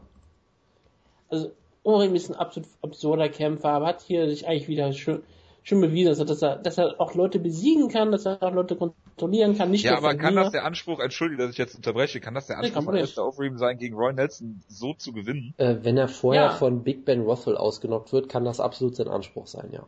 Ja, natürlich, aber ist das, ist das, das kann, nein, das kann nicht sein Anspruch sein, nach wie vor nicht. Ja, doch, Sorry. offenbar schon. Sein Anspruch ist, zu hoffen, dass Brock Lesnar zurückkommt in den zweiten Kampf gibt. Ach Gott, ja. Der kriegt doch Frank Moore. Ja, aber wenn, wenn, nachdem Brock Lesnar Frank Mir besiegt hat, dann Wie? kann er nochmal gegen Overeem antreten. Ja, oder wenn er verliert. Ist doch egal. Er verliert nicht gegen Frank Mir, bist du bekloppt. Weiß man nicht. Weiß man nicht. Ja, also hier, Alistair Overeem hat hier den Kampf kontrolliert. Von vorne bis hinten ist trotzdem in der zweiten und dritten Runde fast ausgenockt worden. Mehr will ich dazu eigentlich nicht sagen. Sie bucken jetzt gegen JDS. So wie JDS in seinem letzten Kampf aussah gegen Stipe Miocic. Also er hat den zwar gewonnen, aber äh, sah jetzt nicht wirklich wieder wie der Alte aus. Normalerweise würde ich sagen, äh, gewinnt äh, Junior Santos den Kampf locker. Aber ich bin mal gespannt, vielleicht gibt es den Kampf ja doch nicht. Warten wir mal ab irgendwelche äh, äh, äh, Ergänzungen. Ich habe mir früher mal sehr stark Junior Sanders gegen Overeem um den UFC Heavyweight Title gewünscht. Nur dass ich mein High Level K1 Level Striking Match in der UFC sehe. In der Heavyweight Division. Und jetzt du der Crocop gegen äh, Overeem. Das wäre ein ziemlich geiler Kampf. Absolut, ja. Hoffentlich wird da. Wenn man sich, wenn ich mal ganz ehrlich überlege, das ist eigentlich ein ziemlich sinnvoller Kampf. Ja, und diesmal. Wenn, wenn Krokop gewinnt, warum denn nicht? Diesmal verliert dann Krokop per DQ wegen Low Blows, oder wie? ja, oder Krokop choked ihn aus mit seinem Krokop Choke. Das wäre natürlich auch sehr schön, ja. Geschichten, die nur der MMA-Sport äh, schreibt. Gut. Gut. Zustimmendes Schweigen. Henry Cejudo hat das Gewicht gemacht gegen Chris Carriasso und hat ihn ziemlich auseinandergenommen, wenn man das so sagen kann. Absolut, ich also, habe, ja. ja aber Chris Carriasso ist kein Top-Kämpfer in der Flyweight Es ist ja nicht so, dass er einen großen Teilschott hatte. Nee, der ist von der, nee, nee, absolut halt ganz weit nein, nein, nein. Es ist ja auch nicht so, dass Leute den schon für Team Schlagkraft gefordert haben vor einigen Jahren. Weil er ziemlich gut in UFC undisputed war. Tja, war das? Ja, das war immer mein Grund für Chris Carriaso. Okay. Ich glaube, ich spiele erstmal UFC Undisputed. Ja. War ähm, UFC Undisputed 3, wo er ziemlich gut war. Ja klar. Also zum Kampf selber. Ähm, UFC Undisputed gab es ja keine Flyweight Division. Äh, Stimmt, die, äh, und die anderen heißen jetzt gut, dann, EA, äh, eben nicht zum Kampf. Okay. Er war. Henry Cejudo, dein Jonas, dein Lieblingskämpfer. Das würde ich jetzt so nicht sagen, aber okay, äh, er hat hier einen guten Kampf abgeliefert. Also was mir halt aufgefallen ist, er ist halt immer noch. Du hältst ihn ja für charismatisch und vermarktbar. Natürlich ist er vermarktbar. Er ist ein Flyweight, hast du das schon mal mitbekommen? Ja, und er hat Goldmedaillengewinner, ist irgendwie Lateinamerikaner, hat irgendwie Fernsehshows und alles schon gemacht. Natürlich ist er vermarktbar. Ja, aber es ist die UFC, die vermarkten keine Flyweights. Ja, nur weil sie ihn nicht vermarkten, heißt es nicht, dass er nicht de facto vermarktbar ist. Ist auch egal. Komm, ich scheiß drauf. Er hat den Kampf gewonnen. Judo bei äh, Bellator. Er sah auf jeden Fall hier gut aus. Er war im Stand teilweise schon sehr, sehr wild, aber Chris Garias ist halt keiner, der ich dafür bestrafen kann der ist zwar eigentlich ein guter Striker, hat aber halt null Power. Und damit war es halt so, er konnte halt Cejudo mit seinen Strikes nie aufhalten. Er ist halt einfach durch die Strikes durchgerannt, hat ihn in den Clinch genommen, hat ihn mit irgendeinem absurden Takedown zu Boden genommen und sah sehr gut aus. Also ich habe ja durchaus gesagt, Cariaso ist jetzt keine Bedrohung für ihn, aber er ist ein guter Test, weil er halt alles relativ gut kann. und, sag ich mal, viele Tricks hat. Also er hat durchaus aktives Grappling vom Rücken aus, was Cejudo komplett äh, äh, überhaupt nicht äh, zur, zur, zur Entfaltung hat kommen lassen. Er hat durchaus er hat durchaus einige Tricks im Stand und Cejudo hat den Test wunderbar gemeistert, hat das alles komplett, äh, hat ihn eigentlich demontiert im Prinzip und sah jetzt ziemlich gut aus und ich bin mal gespannt, wann er seinen Titelkampf kriegt. Würde mich nicht wundern, wenn es noch dieses Jahr ist. Was haltet ihr denn von Ali Bagautinov als Gegner? Ich weiß nicht, wann der seine äh, Sperre jetzt abgesessen hat, aber prinzipiell wäre das gar nicht so eine schlechte Idee, ja.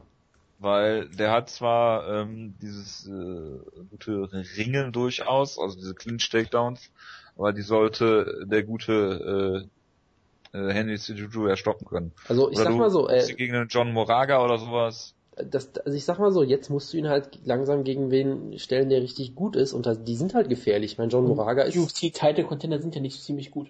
Ja, oder du stellst sie gegen Ian McCall. Dann kannst du Ian McCall feuern und ja. hast den Judo over. Oder so. Also ich meine, Bagautinov ist gefährlich.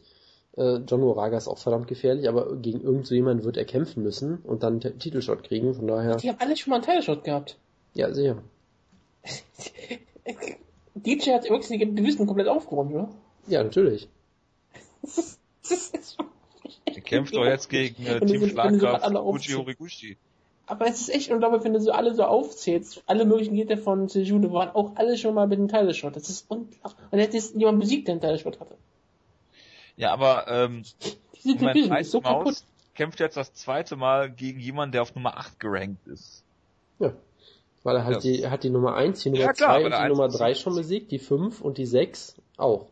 So, und dann hast du halt noch Jussier Formiga, der da halt oben ist, weil Weiß man nicht genau, weil er Seknikowski, glaube ich, besiegt hat. Der weil halt auch, du seine Backmount immer so halt. Ja, aber er ist halt, hat halt nicht die geringste Chance gegen Mighty Mouse. Ist halt auch noch das Problem, ne? Aber gut. Ja gut, aber danach kannst du ja keinen Title Shot vergeben. Aber, aber, John Dodds Title Shot aber deshalb, keiner Title Shot bekommen. Deshalb würde ich sagen, Henry Cejudo gegen äh, Jussier Formiga würde vielleicht sogar am meisten Sinn machen.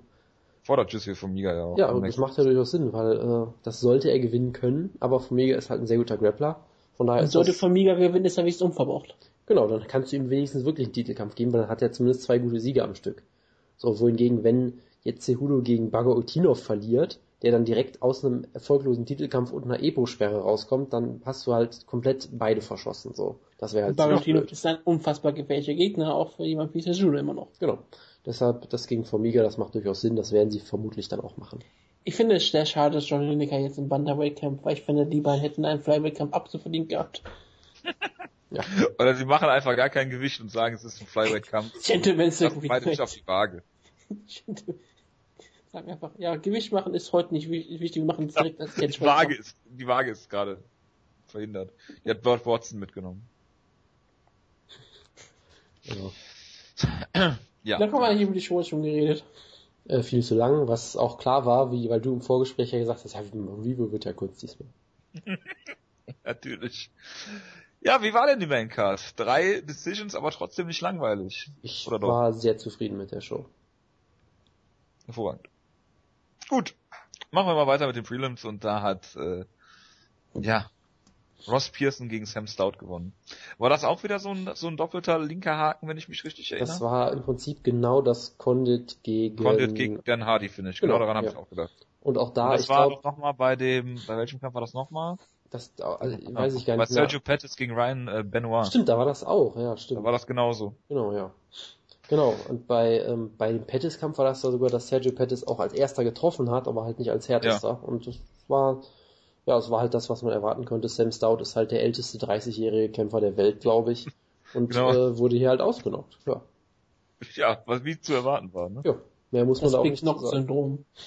Bei Bloody Elbow steht irgendwie ein Artikel, dass es für Ross Pearson personal war und dann denkst du dir halt, hat er eine Fehde mit Sam Stout und dann steht halt, nein. Ja, jeder Kampf ist persönlich für dich selbst. Das äh, macht ja. irgendwie Sinn. Ja, äh, wen ich vielleicht kurz highlighten möchte, wäre Benil Dariush. Den habe ich ja eben schon erwähnt. Äh, Sparringspartner von äh, Rafael dos Anjos auch. Der mal als reiner Grappler anfing von, ähm, oh Gott, wie heißt der denn nochmal? Mir fällt gerade Der wurde von irgendeinem so mittelmäßigen Lightweight mal ausgenockt. Ähm, hat sich jetzt aber sehr gemacht. Nijim? Was Ramsey Nijim? Genau, und hat Darren Cruikshank jetzt komplett auseinandergenommen, so ähnlich wie Adriano Martins damals, hat ihn im Stand äh, schon klar besiegt mit wunderbaren Bodykicks, was eins zu eins die gleichen Bodykicks wie von Los Anjos waren im Prinzip. Äh, und hat dann, Cruikshank war im Stand so äh, schlecht, dass er Takedowns versucht hat gegen den BJJ Black Belt, der dann gesagt hat, okay, danke und ihn submitted hat. Das war eine sehr gute Leistung. Ja, gut, hast du den Kampf gesehen? Welchen? Cruikshank gegen Darius. Ähm, nein. Gut. Ich habe ich hab ihn gerade. Ich schon, aber hab dem nichts hinzuzufügen. Ich dachte, Jonas wollte bestimmt über Elias Jolo reden, weil er so ähm, viel Gewicht gemacht hat. Nein, danke. Okay. Sergio Pettis wurde ausgenockt. Er wurde jetzt, glaube ich, in vier UFC-Kämpfen dreimal gedroppt oder irgendwie sowas, was auch vollkommen absurd ist. Alex Caceres. Der hat ihn aber, glaube ich, nicht gedroppt damals, oder? Der hat Nein, aber hat ihn verloren. Ja, aber er hat also selbst in Kämpfen, die Sergio Pettis gewinnt, wird er oftmals auch hart getroffen. Das ist ein großes Problem, weil er ist 21 Jahre alt, das sollte eigentlich nicht passieren. Vielleicht wird er bald der älteste 30-Jährige. Gerade, das, das könnte sehr gut sein, weil er hat halt seit, seit er 15 ist, hat er irgendwie Kämpfe so ungefähr. Und das ist vielleicht auch nicht so ganz gesund. Das war nämlich ja, aber es ist auch gut, dass, ich finde auch gut, dass, äh, Duke Rufus vor einiger Zeit gesagt hat, dass, äh, dass äh, Sergio Pettis hochgeht ins Bantamweight, weil er ja im Flyweight immer aussieht wie eine Leiche. Ja, weil er beim Weightcut mal taub geworden ist auf einem Ohr oder irgendwie sowas. Mhm. Bei Coke? Ja, nämlich. Man könnte auch Sergio Pettis gewesen sein. Ist ja auch egal. Funktioniert bei beiden auf jeden Fall hervorragend. Du ja, hast übrigens Jared Rochold übergangen. Das war voller, voller Absicht. Ich wollte nur kurz Warum? sagen, das ist, ich finde es halt durchaus interessant, dass Pettis, dass, dass, dass der Mini-Pettis so ein bisschen die gleichen Probleme hat wie der große Pettis, auch wenn sie durchaus andere Kämpfer sind vom Stil her aber auch offensiv. Ja, bei der HG in Haaren mit kämpfen. Offensiv äh, sehr, sehr, sehr talentiert, aber defensiv hat er echte Schwächen und er scheint vielleicht auch sogar Probleme mit seinem Kinn schon zu haben, weil gerade im Flyweight in fast oder im Bantamweight auch äh, so häufig gedroppt zu werden, ist durchaus jetzt nicht so ganz gewöhnlich. Von daher äh, macht man sich da vielleicht schon so ein bisschen Sorgen über ihn. Magst du Sergio Pettis? Und äh, man, ich mag ihn eigentlich durchaus gerne, ja. Und man sollte Deswegen natürlich. Du dir auch Sorgen. Man sollte. Dass Sergio Pettis nicht mögen. Das ist, jetzt kommt wieder so eine Unterstellung. Ich merke das schon. Dass Was wäre denn, wenn das Cody McKenzie, wäre? Dann würde ich ihm empfehlen, seine Karriere zu wechseln, aus Sorge um seine Karriere natürlich. Natürlich. So. Was man vielleicht noch erwähnen sollte, ist, dass der gute Ryan Benoit ihm erst sprichwörtlich den Arsch versohlt hat und dann wortwörtlich den Arsch versohlt, weil er einfach Pettis nach Abbruch des Ringrichters in den Hintern getreten hat. Was äh, eine, eine sehr absurde Szene war und ich weiß immer noch nicht, was da zur Hölle passiert ist, aber scheinbar hat es keine Konsequenzen für ihn, also Glück gehabt. Warum auch immer. Das hat nur ein kleiner Arschtritt. Ja. ja. Jared Rochold hat Josh Copeland oh, Leute. Mit einer Jared? Leistung. Ja, mit, mit, mit einer Leistung hat er eben besiegt. Das ist, das ist richtig. Ich habe eine ehrliche Frage, Jonas, an dich. Ja. Immer so. Ist Jared Rochold ein Top 10 Heavyweight? Ja. Ich, Ohne jeden Zweifel. ich werde diese Frage nicht äh, beantworten Ohne und deshalb anfangen, Zweifel. Aber unsere Zuhörerinnen möchten diese Antwort haben. Ist, ist der nicht, ist der nicht im äh, hier äh, Team Schlagkraft? Ich, ich glaube, mit der Frage hast nein, auf gar keinen Fall. Ich glaube, mit der Frage hast du mich gerade zum, zum Alkoholiker gemacht. Das ist echt so unfassbar bedrückend gerade. Denn du kannst also, den pass auf, Ersatz machen. würde er locker besiegen, aber ist das schon mal 15. Ja. Und sage auch, Matt Mitch für uns unfassbar gutes Striking würde er durch die Takedowns negieren. Er würde, 13. also bitte, Antonio bitte. Silva ist kein Kämpfer. Also bitte, Frank bitte, bitte, bitte, Moment, Moment. Matt mitführen würde ihn natürlich mit einem Lariat ausnocken, das ist ganz klar, ja? Niemals. Würde sofort abtauchen. Ähm, Frank Mir, äh, brauchen wir nicht schon mal zu reden, Roy Nelson, auch locker. Rothwell wird der erste Prüfstein, macht er auch weg. ähm, Overeem, keine Frage, knockt er aus. Alowski nimmt er zu Boden. Wann hat er seiner Karriere beendet? Da ist bei Mark Handschluss. Top 6 Heavyweight. Ja, das äh, spricht für die Division. Nee, spricht für Jared Rochold. Ja, jetzt bist du platt, Jonas, ne? Ja, ich bin absolut platt bei solchen Kämpfen, ja. ja. Gut, dann, äh, was haben wir noch? Wir haben noch äh, den äh, Conor McGregor-Besieger. Josh Duffy. Duffy der, bitte? Joseph Duffy, genau. Der äh, sehr, sehr gut aussah hier gegen. Genau, und er hat gesagt, was viele bei Twitter gesagt haben, den schlechtesten Lightweight in der UFC besiegt. Das kann sehr gut sein, ja. Er sah trotzdem sehr gut aus in der kurzen Zeit. Hat das ihn mit, mit einem Headkick gerockt und dann mit Bodyshots gefinisht. Das sah sehr schön aus, aber ja, Jake Lindsay ist jetzt auch nicht wirklich so ein Prüfstein. Deshalb äh, sollte man ihn schon mal gegen bessere Gegner sehen, demnächst hoffentlich. Mike Goldberg hat direkt nach dem Kampf gesagt, dass er ins Featherweight droppen will, was äh, Joseph Duffy ungefähr eine Sekunde danach vehement verneint hat, was ich auch immer sehr hervorragend finde. Er hat halt Angst vor McGregor, ist ganz klar. Würde ich auch gerade sagen, hat schon Panik. Natürlich. Natürlich. Ja. Und äh, viel mehr brauchen wir gar nicht zu reden. Äh, The Randomy habe ich jetzt nicht gesehen. Äh, ja, sie hat ihre Gegnerin komplett auseinandergenommen, die irgendwie erst 20 Jahre alt ist und The Randomy ist halt Muay Thai äh, Kämpferin, war da sehr erfolgreich, das hat man ja auch gesehen. Und es war, äh, ne, ja, es war ein unschöner Kampf, weil sie halt komplett demontiert wurde, die Gegnerin. Ja. Larissa Pacheco. Und es gab schon wieder, äh, in beiden Frauenkämpfen gab es einen Standing TKO, was auch irgendwie absurd ist. Gäbe es das bei Männerkämpfen auch? Ab und an gibt's das schon mal, ja. Das gab's auch schon mal in einem Matt Brown Kampf, das weiß ich sogar noch. Ja, ja. Äh, genau. Äh, hier, Hashtag Joe Warren. Ja gut, der stand ja nicht, der der Knie, der, der lehnt am Käfig oder irgendwie sowas, aber gut. Ja, ah, aufrecht. Gut, dann äh, war's das für das Review und wir für heute, haben wir Glück noch ein Review. Also.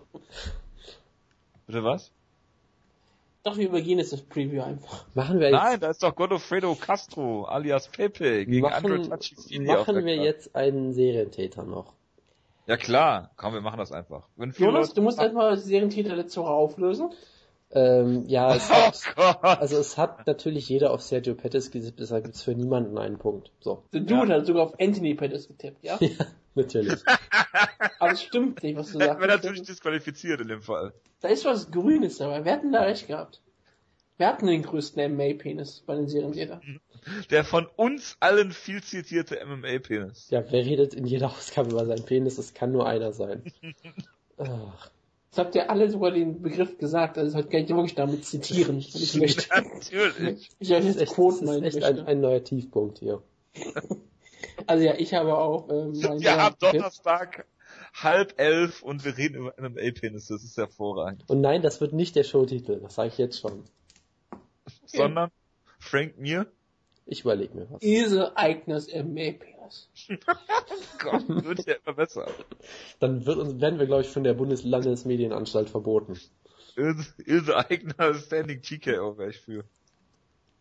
Gut, ähm, machen wir mal weiter mit ich Damien. Soll, ja, bis? Ich sollte, ich sollte diesen Serientitel auf auslosen vielleicht. Ach so, stimmt. Wie viele Kämpfe haben wir denn? Viel zu viel. Zwölf. Ah, zwölf. Sind zehn zu viel. Da kann er einfach mal Stopp. Das war ja für Jonas sehr, sehr kompliziert. Stopp. Sieben. Eins, zwei, drei, vier, fünf, sechs, sieben. Areola. Das ist eine Falle, ich sag's dir. Das, ist, das war doch immer die, die Jochen sagt, wir sind drin. Ach, hey. ähm, okay. Areola. Eigentlich musste immer die Sherlock-Datenbank offen haben, wenn wir Serientäter auslosen. Also Francisco Trinaldo kenne ich sogar, das ist die schlechte Version. Da wäre es genauso nebenbei. Ich habe ihn gerade nachgeguckt. Das ist der kleine Panzer, ne? Das ist die schlechte Version von Gleison Tibau so ein bisschen. Ja. Ähm, von daher, ich, ich tippe natürlich, ich tippe natürlich auf Areola, weil er einen tollen Namen hat. Das ist der einzige Grund. Ähm, ich tippe auf, warte mal, wo hat denn der Kampf stattgefunden? Braucht man jetzt mal das letzte Mal, dass ähm, Akbar ja, gegen einen Brasilianer kämpft, hat er verloren. Das war Thiago dos Santos e Silva. Und ich glaube, deswegen verliert er jetzt auch gegen Francisco äh, Trinaldo. El Caballero. Okay.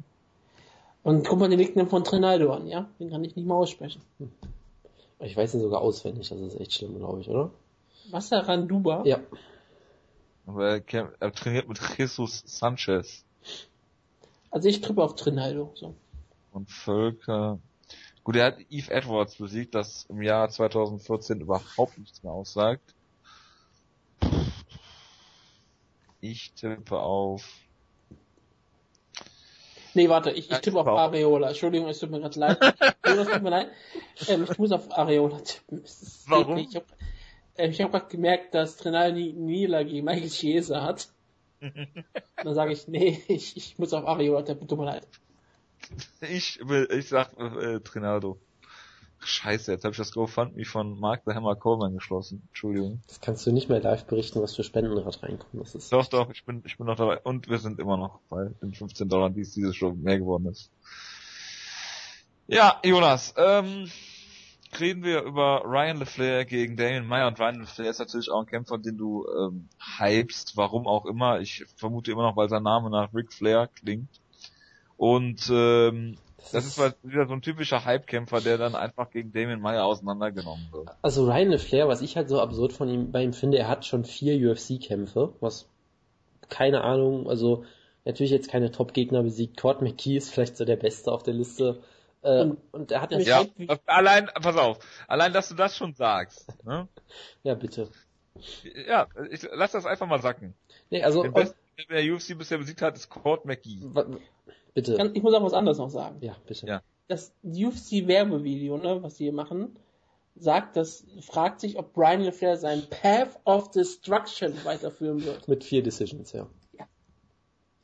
Also ich bin da sehr gespannt drauf. Es ist, das ist der neue französischstämmige Bomber. Gott, dass, dass, dass ich das noch mal nicht aus Jonas Mund Genau, ich bin auch gerade total begeistert. Ich hatte es nämlich schon wieder vergessen, aber dann ist es zurück im Ende. Er kommt aus Linden, aber er ist aus New York, das ist das Problem. Lindenhurst. Also wie gesagt, er hat jeden Kampf per Decision gewonnen und ich glaube, sehr viele Leute kennen ihn einfach gar nicht, weil an die Kämpfe erinnert man sich auch nicht unbedingt. Er ist halt ein sehr methodischer Kämpfer, ist kein großer Finisher, ist das vor allem Sau. Ja, so würde ich jetzt, so kann man vielleicht durchaus sagen, er ist äh, ein Grappler vor allem. Und er zeichnet sich eigentlich dadurch aus, dass er überall ziemlich gut ist. Also er kann eigentlich alles. Er hat vor allem natürlich äh, das Ringen, offensives Ringen, gute Takedowns, viele verschiedene Arten von Takedowns die er zeigen kann. Er hat sehr gute Cardio, kann Gegner wunderbar zermürben, auch mal ein bisschen am Käfig stellen, immer wieder zu Boden nehmen, sie hochlassen, ein, zwei Schläge landen, wieder zu Boden nehmen. So, also er ist halt unspektakulär auf jeden Fall, aber er ist überall eigentlich ziemlich gut. Er ist halt ein solider Striker, auch wenn er jetzt keine wirklich große Gefahr ist im Stand unbedingt. Ähm, aber allein dadurch, dass er halt, sag ich mal, ein hohes Tempo gehen kann und überall ziemlich gut ist, allein das reicht halt schon, um viele Leute zu besiegen. Deshalb ist er halt wirklich ein grundsolider Kämpfer der eigentlich alles ziemlich gut kann. Und wie gesagt, mir ist er durchaus positiv schon aufgefallen, wenn auch die Kämpfe jetzt nicht äh, packend waren, aber er hat mich irgendwie schon ein bisschen beeindruckt in diesen Kämpfen. Und Damien Maya. und John Howard. Ja, es geht ja nicht nur darum, wie, äh, wen er besiegt, sondern auch wie er die besiegt. Also ich hatte halt das Gefühl, die Art und Weise, wie er kämpft, äh, hat durchaus einiges an Potenzial. Und das als, sage ich mal, auch unabhängig davon, dass er jetzt halt bisher keine großen Namen besiegt hat. Klar, also. Weißt du schon, dass er gegen Damien Meyer kämpft, ne? Ja, natürlich weiß ich das. Ich, fange, ich wollte jetzt gerade anfangen, über Damien Meyer zu reden. Damien ja, Meyer, manchmal der, hörst du dich an wie so ein von der UFC bezahlter Journalist. Das ist eine sehr, sehr, sehr schlimme Unterstellung von dir.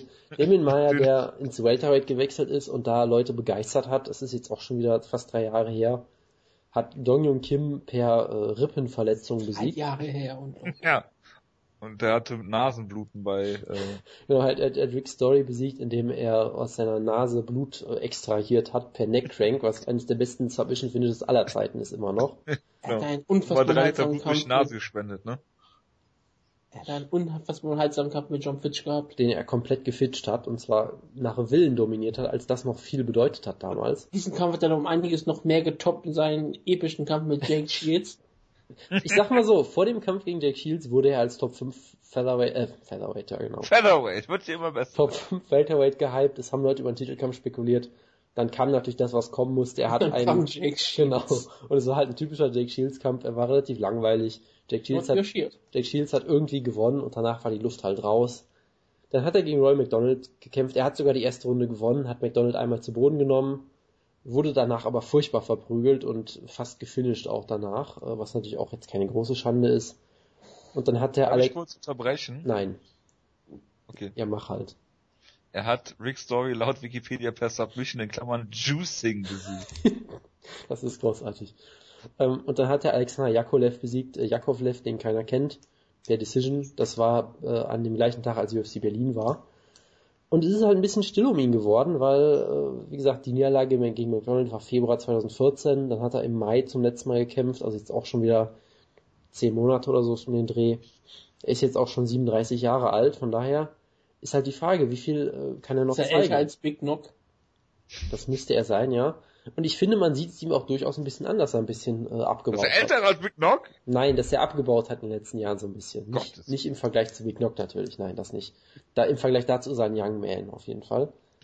Und jeden ich mache natürlich jetzt das, was ich machen muss. Ich sage natürlich, Ryan LeFlair gewinnt den Kampf per Decision, weil ich sage, er kann den Kampf im Stehen halten, er kann Maya auch zu Boden nehmen und ein bisschen kontrollieren, er ist der bessere Striker und ich sage, er wird die, den Kampf per langweiliger Decision gewinnen. Vielleicht läuft so ein bisschen wie der, K1 Maya kannst du nicht diskreditieren. Wie gesagt, dann wird ihn halt Glory Ryan Flair besiegen. So. Weil K1 ist die Vergangenheit, Glory ist die Zukunft und Ryan LeFlair wird hier gewinnen, ganz klar. Ah, ja. Hashtag Wortspiele mit Jonas. Also ich, ich Hast kann... du eigentlich, Wutke, hast du eigentlich mein geiles äh, Cole Conrad Wortspiel mitbekommen? Nein. Wo wir gerade bei Juicing sind. Ich glaube, was erzähle ich am Ende der Ausgabe noch, damit du was zu lachen hast. Okay. Ryan Flair, ich weiß, dass ich, ich oh. weiß, dass Ryan Flair existiert. Also muss ich ganz ehrlich sagen. Ich weiß, was, dass es ihn da, gibt. Damit weißt du schon mehr als die meisten Leute. Ja, Würdest ich, du ich, Ryan Flair auch kennen, wenn sein Name nicht nach Ric Flair klingen würde? Ähm, nein, ich, ich wüsste es nicht. Ich wüsste nicht mal, wie er aussieht. Ich hab, dann fiel mir auf, okay, er, ist, er hat eine Glatze. Das, das fiel mir dann auch noch ein. Und ich weiß, dass er weiß ist. Also ich würde ihn trotzdem nicht erkennen. Ähm, deswegen kann ich nichts zu in seiner ähm, Kämpferkarriere sagen. Ich kann sagen, dass er aus Lindenhurst, New York stammt. Ähm, ein, ein kleiner Stadt im Staat New York. Ähm, diese Stadt wurde von deutschen ähm, ein, äh, Einwanderern gegründet. Das ist jetzt und, hieß, und, und, hieß, und, hieß mal, und hieß nicht Lindenhurst, bevor sagen wir, die wurde umbenannt Sondern. später. Ja, das wollte ich fragen. Es wurde eine nach bekannten deutschen Stadt benannt. Nennen wir die Stadt. Hildesheim. Hildesheim. Nein. Breslau. High Five, Jojo. Breslau, hervorragend. Ach Gott. Eine richtige, schöne deutsche Stadt. Noch ja, wie Hans-Ulrich Wegner aus äh, Dingens, Danzig, Danzig Deutschland oder was, wie war das, ne? Nee, Brest, nee. Stettin Deutschland, so war es.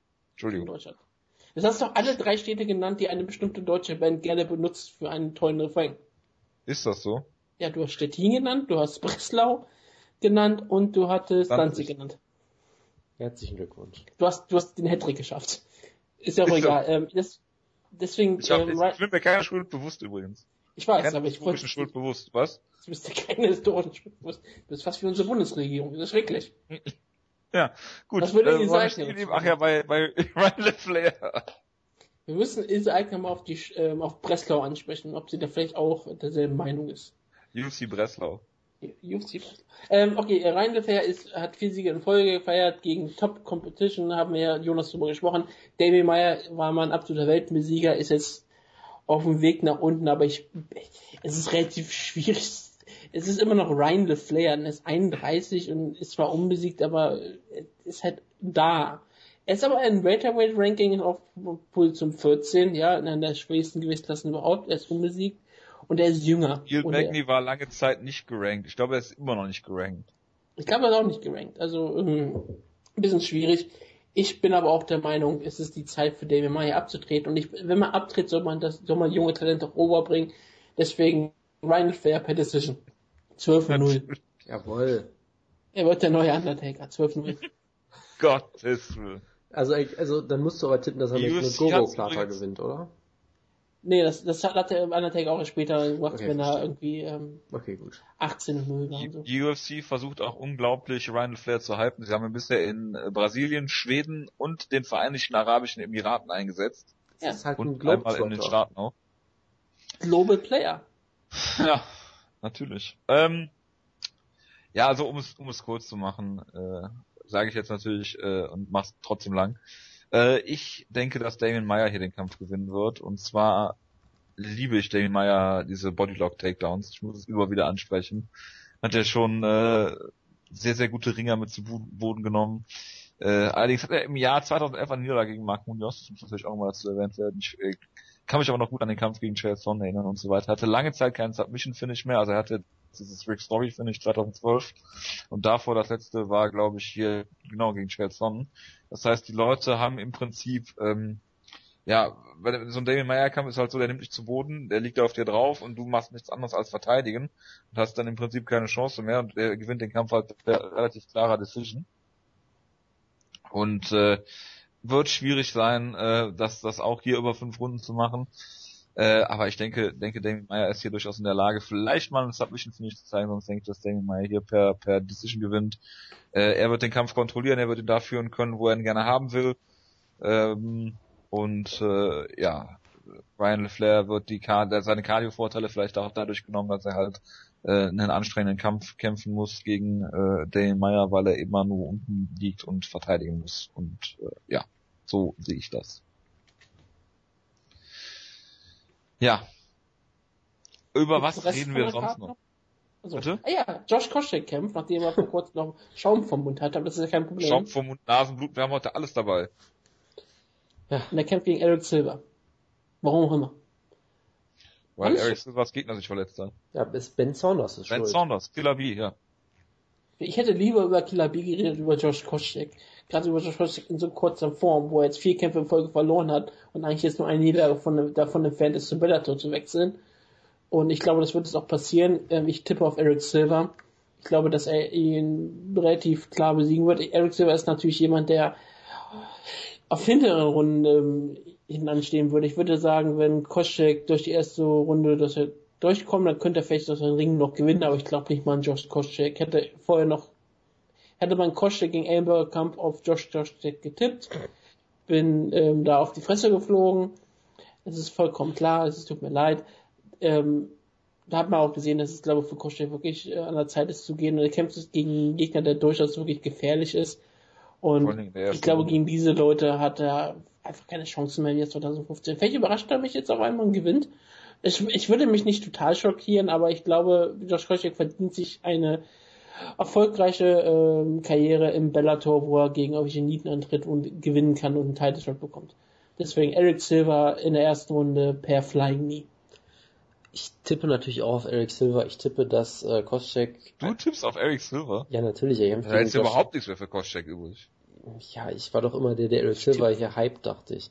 Nein, also so, ich, ich nein, glaube, nein, ich, ich glaube, Koscheck wird ein, zwei Takedowns versuchen, die abgewehrt werden. Danach wird Eric Silver einen Schlag landen.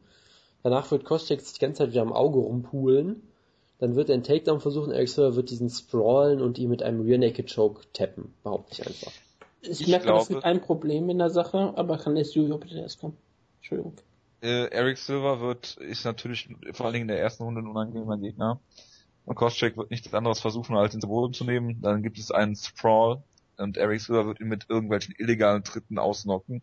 Das wird niemand sehen. Und deswegen wird Eric Silver den Kampf hier, äh, nee, Mario, am besten ist noch Mario Yamazaki, erinnert sich zurück an den Kampf gegen Carlo Prater, wo er so vorgeführt wurde, weil er einen Kampf äh, per DQ verloren hat, äh, Eric Silver. Oder? Drei Jahre auch schon her, der Kampf. Oder ja. ich habe noch eine andere Idee. Vielleicht besinnt sich Koscheck ja auf seine Wurzeln zurück und faked eine, eine illegale Attacke und gewinnt dann per DQ, obwohl Silva gar nichts gemacht hat. Ach, es gab übrigens einen Artikel dazu, dass Koscheck darüber nachgedacht hat, den Choke von Jack Ellenberger per Tritt in die Weichsteine zu lösen. Ja, in die, in die, in die Juggernauts, wie es so schön gesagt ja. wurde.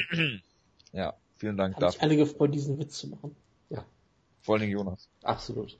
Für sowas bin ich immer da. Schlagkraft ist ja auch bekannt als Mathematik-Podcast und Statistik-Podcast. Deswegen, wenn wir wissenschaftlich an die Sache rangehen würden, dann würden wir sich alle auf Josh Koscheck tippen.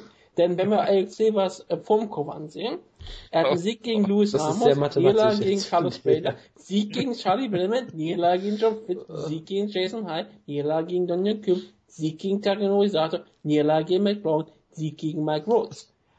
Wie geht die Kurve kannst, also weiter? Also, du kannst, und hast wann ist sehr lang formuliert, dass der Sieg und Niederlage aneinander reißt. Ja. Und Jonas, du weißt, du studierst ja sowas, du weißt, irgendwann ist es ja einfach, irgendwann kann man sagen, es ist immer so, ne? Man kann einfach sagen, es geht immer so weiter. Das kann man irgendwann sagen, ja. Er wird auch, das Gewohnheitsrecht. Er wird auch in 30 Jahren immer noch abwechselnd Sieg und Niederlage am Stück haben, das ja. ist vollkommen klar. das ist, ist natürlich blöd, wenn du ihm dann halt irgendwie man kann doch, äh, Robbie Lawler in einem Kampf gibst, den er dann eigentlich gewinnen muss.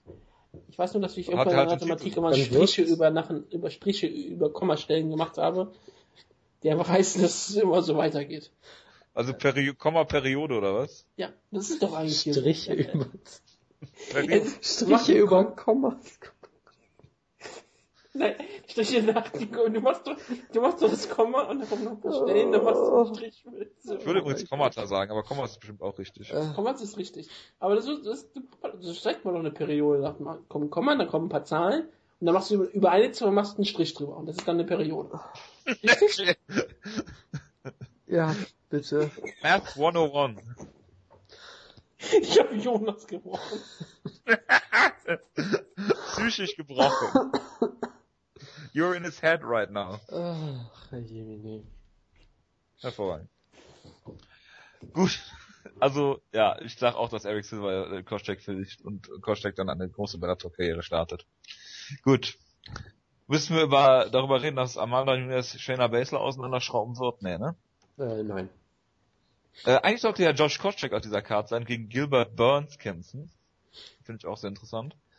Ähm, und jetzt muss Jonas, ich erwarte 10 Minuten Preview von Godofredo Pepe gegen äh, Andre Tachifili. Ich muss natürlich nur eine Sache hier sagen. Ähm, Godofredo Pepe hat ja vor einer Weile schon mal gesagt, er hat sich bei den Hatern bedankt, äh, die durch ihre unsachgerechte Kritik an ihm ihn erst bestärkt haben und ihn zu einem Monster gemacht haben. Ich fühle mich angesprochen. Er hat sich dabei ganz speziell an Jojo gerichtet, glaube ich. Ähm, ja. Jojo ist ja ein sehr großer Hater von Godofredo Pepe, deshalb wird er natürlich André Fili hier mit einem Flying Triangle nie ausnocken und gleichzeitig submitten. Triangle nie. Das ist wieder, das ist dann Geometrie jetzt. Oder ja, ab, absolut, absolut. Ja, also ähm, von daher, er wird die perfekten 180 Grad haben und dann wird er ihn damit äh, submitten. nee, aber also ich sag mal so, es ist ein unterhaltsamer Actionkampf, weil André Fili ist ein sehr wilder Kämpfer, aber auch durchaus talentiert hat durchaus auch, hat auch einen Ringer-Hintergrund, will aber lieber wild striken, ist da auch gar nicht so schlecht. Ja, Alpha Male Kämpfer, oder? Genau, kämpft bei Team Alpha Male, sollte sich dementsprechend auch eigentlich mit jedem Kampf verbessern. Hat gegen Max Holloway mal verloren, ist ja auch keine Schande. Äh, ansonsten sieht er eigentlich immer relativ gut aus, kämpft halt wie gesagt sehr, sehr wild und setzt, setzt ein sehr hohes Tempo an den Tag. Und Godofredo Pepe ist auch so ein absurder Typ, weil der halt auf meiner Year-End-Liste zweimal drauf stand einfach. Weil er halt ein wunderbares Flying Knee gezeigt hat in seinem vorletzten Kampf, in seinem letzten Kampf eine wunderbare Armbar, die irgendwie auch so ganz, ganz absurd äh, zustande gekommen ist. Ich glaube, er hat den schlechtesten Kampfrekord aller Brasilianer, die in Brasilien eingesetzt wurden, mit Franz Lima Barroso wahrscheinlich zusammen. Äh, das kann durchaus sein. Er ist halt, sag ich mal, solide, aber du merkst halt schon, er hat auch einige Schwächen. Er ist jetzt defensiv nicht so wirklich toll, wird gerne mal ausgenockt von Leuten. Ähm, ich glaube, er wurde, ich weiß gar nicht mehr, was gegen Sam Cecilia passiert ist. Gegen Philippa Arantes wurde er, glaube ich, sogar aus der Guard einfach ausgenockt, aus der Full Guard. Ähm, von daher, er hat, also wenn er gewinnt, dann gewinnt er immer irgendwie spektakulär, habe ich das Gefühl. Und die Möglichkeit gibt es auch immer, aber meistens reicht es dann halt. Also ich glaube halt gegen so jemanden wie reicht es trotz der Hater, die ein Monster erschaffen haben, wird es hier trotzdem, glaube ich, nicht reichen.